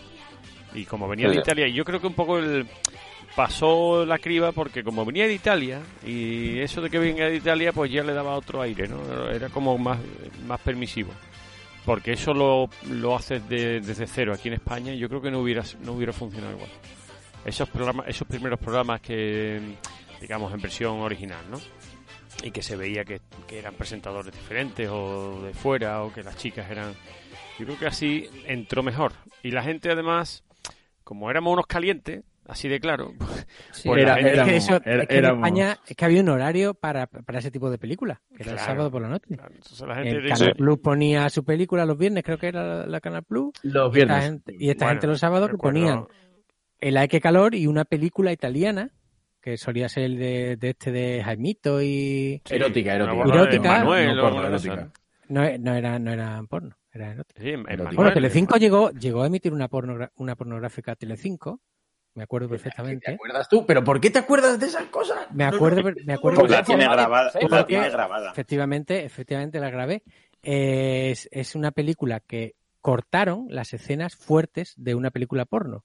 La película era. O sea, que salen la- los créditos y cuando se casan, ¿no? Sí, sí, no, salen, salen, salen partes, pero no, hay- lo, lo- lo fuerte, fuerte de una, de una porno no se veía. Entonces parecía una película erótica.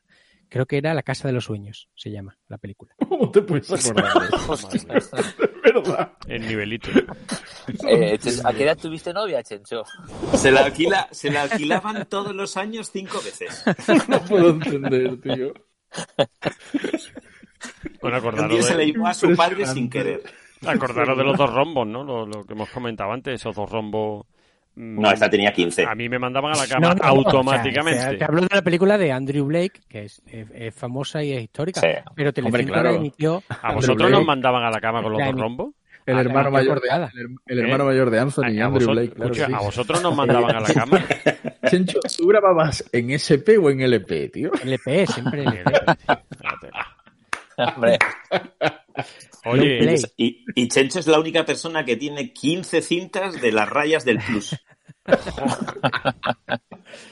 Bueno, el, el- el- Para cuando se descubra cómo quitarlas. Que eso Ah, también es que es- Chen- Chencho, creo que Chencho era un experto en, en- en mirar líneas del plus. Tanto Yo que te cuando había digo que partidos las- codificados sabía que no había metido el gol. las líneas del Plus, las líneas del Plus fueron evolucionando. Al principio no eran tan tan No codificadas. ¿eh? No te puedo creer. no no no yo creo La que la primera se codificación veía perfectamente depende todo el movimiento. Sí, exactamente tú eres el experto, ¿verdad? Tú, te conocían los actores ya con las líneas del plus. Los que veías. ¿Tú has visto Matrix? Cuando Es él, que, me- es que, es que Cuando- estaba pensando justo cuando, eso. cuando descifra el código, pues, pues lo mismo. Y ahora a ver cómo, ahora a ver cómo salimos de aquí.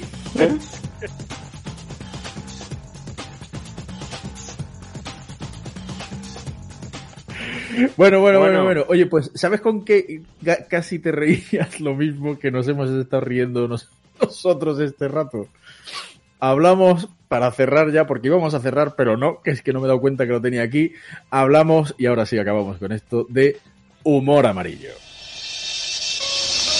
A mí me gusta el humor blanco. A mí me gusta el humor negro. A mí lo que me gusta es el humor verde. el mejor, el humor amarillo.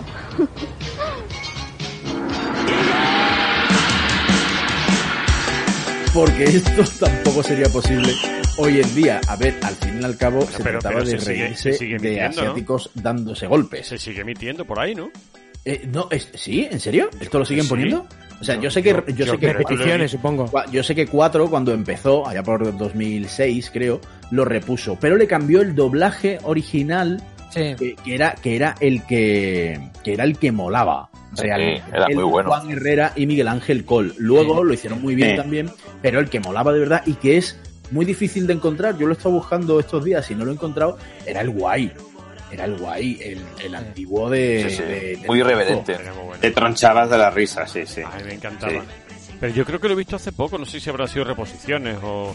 Hace muchos años en un país muy lejano llamado España se emitía un programa de mucha risa. Humor amarillo. Hoy en Humor Amarillo, ¿cómo abrir una puerta cerrada sin llave? ¿Cómo sobrevivir a una lluvia de piedras con vida? ¿Y cómo hacerte una nueva cara sin cirugía ni anestesia? No, no han viajado en el tiempo ni su televisor está estropeado. Esto es Humor Amarillo. Presentado por el sonriente Takeshi Kitano, sonriente porque se acaba de pimplar una botella de saque el solito en un hidalgo. Y la parte más importante, cientos de concursantes dispuestos a dejarse los piños y otras cosas más preciadas por un premio que ellos creen que existe. Prepárense para 30 minutos frenéticos de chinos dándose golpes y chistes malos. Admitidlo, es una oferta que no podéis rechazar. Y recuerden, Me, me parece, tengo la sensación Debe- de que lo he visto deben hace ser reposiciones poco. porque Kita- Kitan- Takeshi Kitano estará ya a otras cosas el hombre, ¿no? Que Takeshi Kitano se lo Pero- llevó muerto con esto, ¿eh? Ganó una pasta gansa. Bueno, pero eso, Sí, eso sí. que era criminal, es que les hacían unas pruebas de, de- de- Había una que tenías que pasar un río con unas piedras, que había piedras que eran... se- cedían, digamos, tenían como muelle. ¿Sabes? Y se ¿Sabes pegaban cómo se llamaba unas eso? galletas, tío. Hombre, Las zamburguesas. Hamburguesas, las, zamburguesas. Se pegaban tío. unas Pero, galletas. Eh, pero es que el, mucha el pro- gente. el programa, pe- perdona que os corte, se llamaba El Castillo de Takeshi, si no me falla la memoria. Sí, sí, sí, sí. Sí, sí. Se llamaba El Castillo de Takeshi o Diversión en el Castillo de Takeshi, depende de la, de la traducción. Que de Eh, hecho, si sí. lo podéis buscar en Google Maps, está todavía el, el lo podéis Decorado. ver en, el decorado en Yokohama. Creo que bueno. era Yokohama se llama. Sí, Yokohama puede ser. O sea, Sí, hay puede muchos ser. sitios, uno se era- llama Yokohama, puede ser ese. Era en la misma isla de Japón. Yo, eh, Pero, pero, pero, pero, ¿existe todavía el parque ese o qué? Está, es un solar ahora mismo, pero se ve perfectamente Joder, estaban las zonas y, y en Google te la te lo explica. Te dice aquí está. Y había una, que te una que era hay buenísima. fotos, hay- La prueba podéis que era que tenías que luchar con un, uno de sumo, un luchador de sumo. Sí, Y sí, a ti sí. te poni- y le ponían al, al, Ojo porque al concursante de se turno hicieron- el traje ese de, goma hicieron- espuma. Era descojonante, tío. se hicieron eh, parques temáticos de, de esto, ¿eh? Eh, Había, había parques temáticos que fue una de las cosas que licenció Takeshi Kitano para, para producir sus pelis. Eh, él gana mucho dinero con la venta de los derechos del programa, que se emitió en más de 20 países, y con la cesión de, de derechos para hacer parques temáticos donde había pruebas similares a las que veíamos en el concurso, aquella de eso, de, La surfeando en la tabla de planchar, o sea. Qué bueno. la de la Bueno, tabla de planchar era muy guapa. Era muy guapa, sí, sí, sí. sí, Y sí, tenías que esquivar pezones. Es decir, a ver, peces muy grandes, de color rosa, me refiero.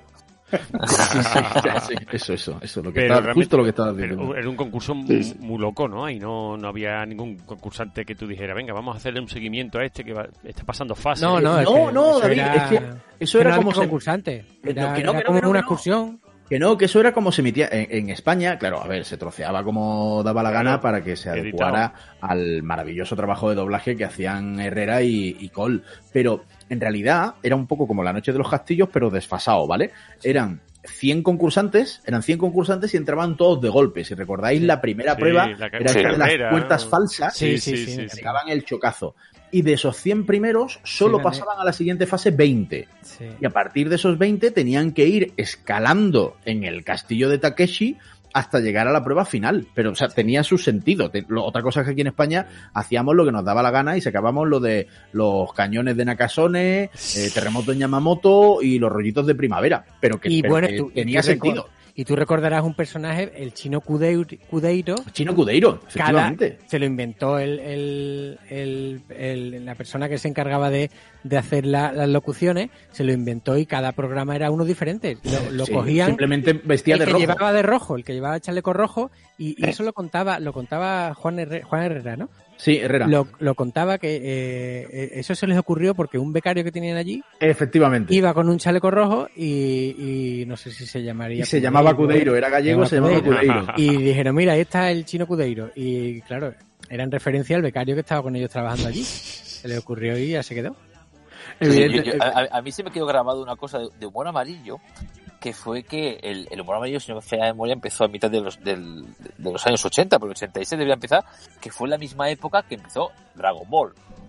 Y, y salió un concursante en, en el programa disfrazado de Goku.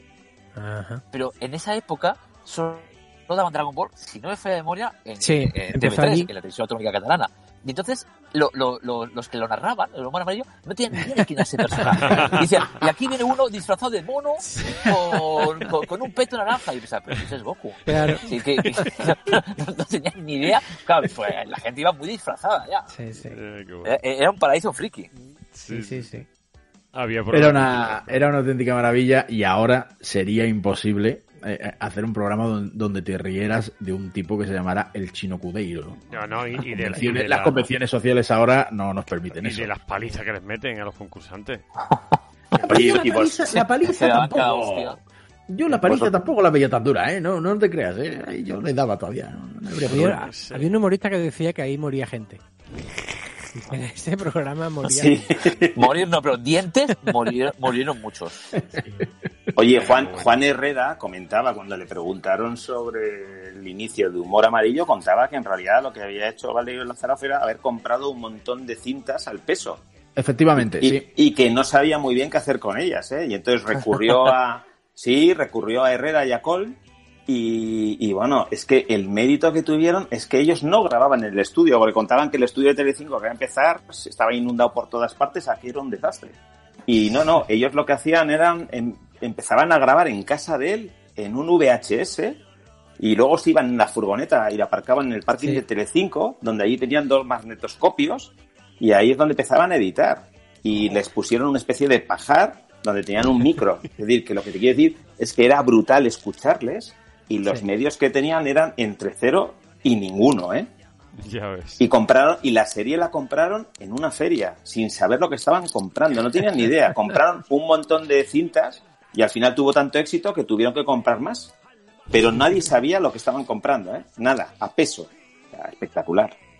Ojalá, ojalá algún día se vuelvan a hacer programas de este tipo porque est- est- esto sí era tele, esto sí molaba y no las cositas Muy bien. que hay ahora. Yo, yo creo que esto da para otra segunda parte, ¿eh? no sé, ya Sí, sí, sí, sí. después de que hagamos el monográfico de la noche de los castillos, yo creo que más adelante, dentro de un tiempo, si seguimos con ganas y nos patrocina alguien algún día, yo creo que es para hacer una segunda parte. Ahí os lo Sí, dejo. Ya lo- totalmente de acuerdo. Porque sí. habría que hablar de un concurso donde salió mi hermano. Ah, sí. Ay, Dios. No lo sabéis. Ese de. Bertín Osborne que estaba tumbado en No. un sofá y Ay, en pelotas contacto, también. contacto, Contacto, contacto. No, no, contacto, no. contacto. No, mi hermano salió en el topo, en cuatro. ¿El topo? El ¿Ese topo. es? es? ¿Cuál es? Eso es un Era- chiste fácil.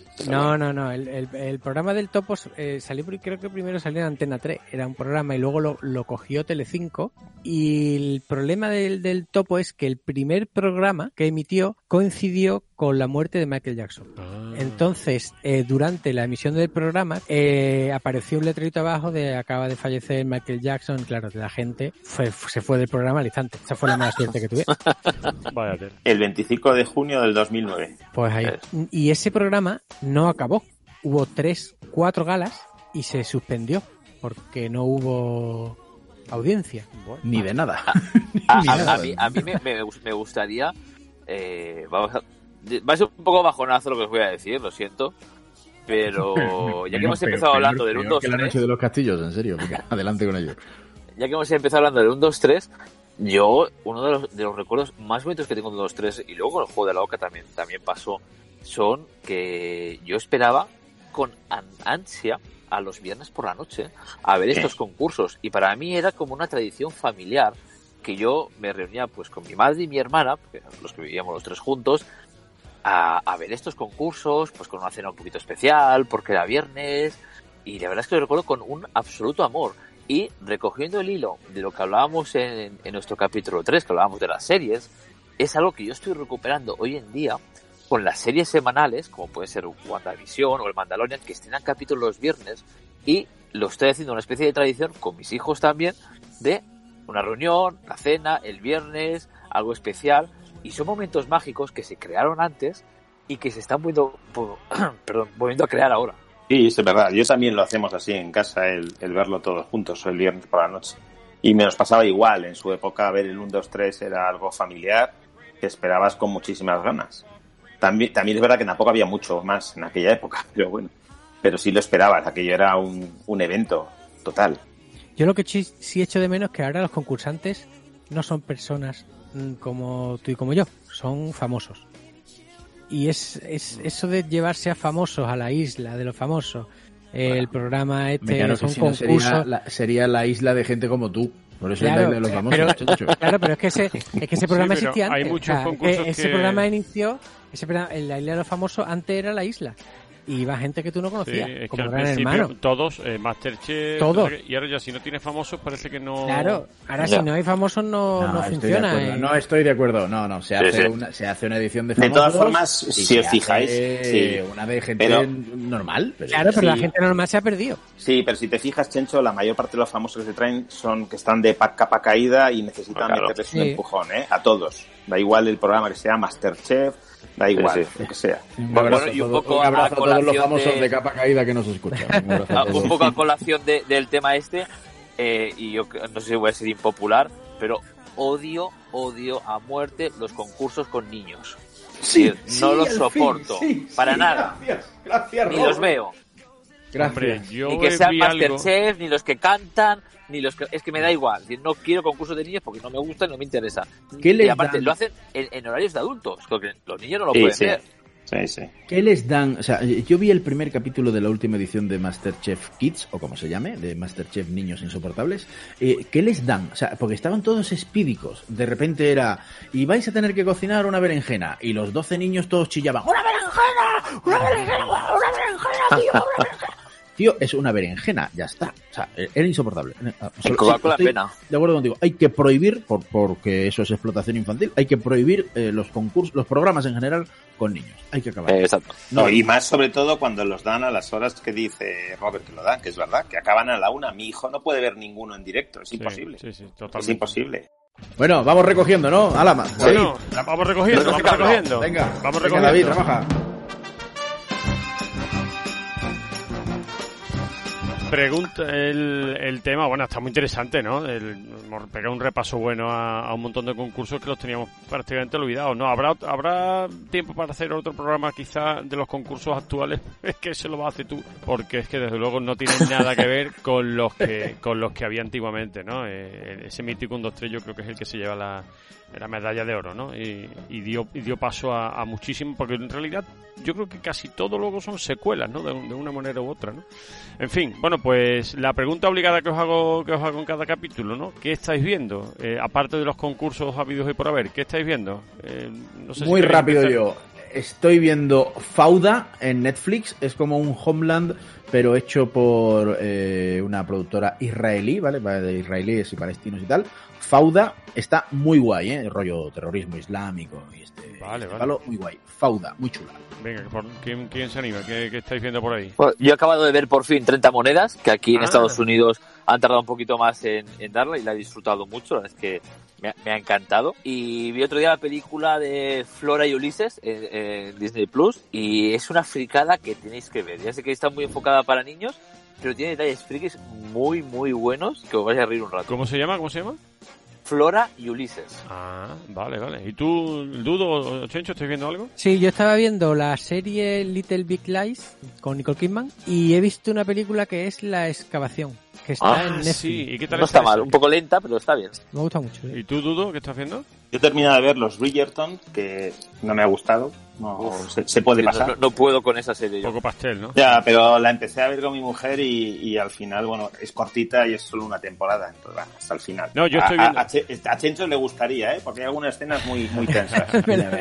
Y- Chencho, Chencho, listón bajo, listón, listón bajo, Sí, da igual, da igual. No, Y me la que me dormido, termina- dormido viéndola, ¿eh? y la que me he visto ha sido Patria, que no la había visto. Leí el libro y me, me encantó, pero la serie no había tenido oportunidad y me ha gustado muchísimo. Fiel reflejo de la muy buena obra de Fernando Aramburu. Una maravilla. Sí. Yo El libro de la, espectacular. De la de esta de Bridgerton he visto un programa, un capítulo y medio, ya pff, en la mitad del segundo ya le he tenido que quitar, porque es tal pastel.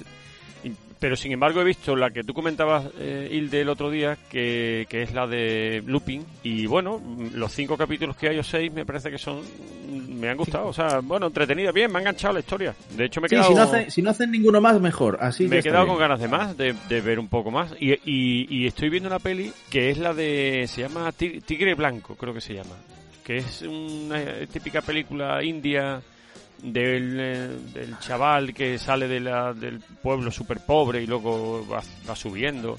Me parece que se llama Tigre Blanco. Y está en Netflix. Y, y está bastante. Me la estás vendiendo que voy corriendo ahora. No, hombre, que está bien. Está Joder. bien. Típicas películas Típica película de, india de de estas chaval indias que de son todo pueblo pobre. tragedias, que son todo tragedia, pero que al final el chaval triunfa. Eso, eh, en fin, este ¿Eso es tipo- un spoiler?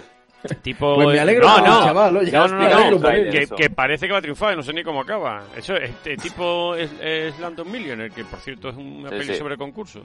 Y ya, ya Por cierto, la, la- la serie de Bridgerton esta, la serie más, es la serie más vista original Netflix en, en la historia de la plataforma y obviamente ya están preparando la segunda temporada. Eh, Pues Bueno, a ver, es que tiene, tiene todos los ingredientes pues para atraer un tipo de público muy concreto y si gusta, pues que le va a contar. Y además es muy políticamente muy correcta. Entonces, bueno, un típico a mí- tipo de público a- a que mí- no somos nosotros. no. Yo no. No. Yo no. No, no, a ver, a que le gusta, a las personas que le gusten la, la novela romántica. Uy, pues, justo, justo está- lo que yo está he claro. siempre. Porque Julia Quinn es la escritora de, de todos estos libros y la serie está basada en sus novelas. Sí, pero, Si le- eh, a quien le gusta la novela romántica, sí. Sí, pero es que si es, no, es pues. demasiado pastelosa. O sea, no tiene nada. Bueno, lo- luego va avanzando y ya pasa a ser, pues como son las novelas románticas, ¿no? Las de Julia Quinn en concreto. Eh, Hay, hay, hay mucho culo, mucha teta y mucha, mucha violencia pasándoselo muy bien, así que... Muy se, bien. se la estás vendiendo a Chencho. Bueno, bueno. Bueno, Chencho, venga, a ver, oye, que Chencho no- es que es seguro que lo está grabando. Venga, que nos No, enrollamos. hombre, te, te voy a decir, me quedé dormido viéndola, pero creo, Vale. que, creo que voy a tener Vale, que a recuperarla. vale, que nos enrollamos, señores. Oye, eh, gracias por, por vuestro tiempo. Aquí lo, sobre A ti todo por venir. A Hilde, a Hilde en este caso, a Hilde en este caso que se ha currado, que se ha currado el guion. Y a los que nos estéis escuchando, eh, recordaros por favor, ¿no? ¿Eh? Una suscripción, un like, ¿eh? que no cuesta nada. Y a nosotros no- nos da, nos da mucho ánimo y mucha fuerza para seguir inventando historietas y comiéndonos la cabeza para que por lo menos paséis un, rato agradable y, y divertido. En fin, chicos, a todos, eh, a coro y en plan concurso, eh, nos vemos en la próxima, ¿no? Así sea. Con Adiós. venga. Adiós. La La próxima. otra. Y a los que estéis ahí, Adiós. hasta dentro del próximo capítulo, que será el 6. Aquí se despiden, los frikis son los padres.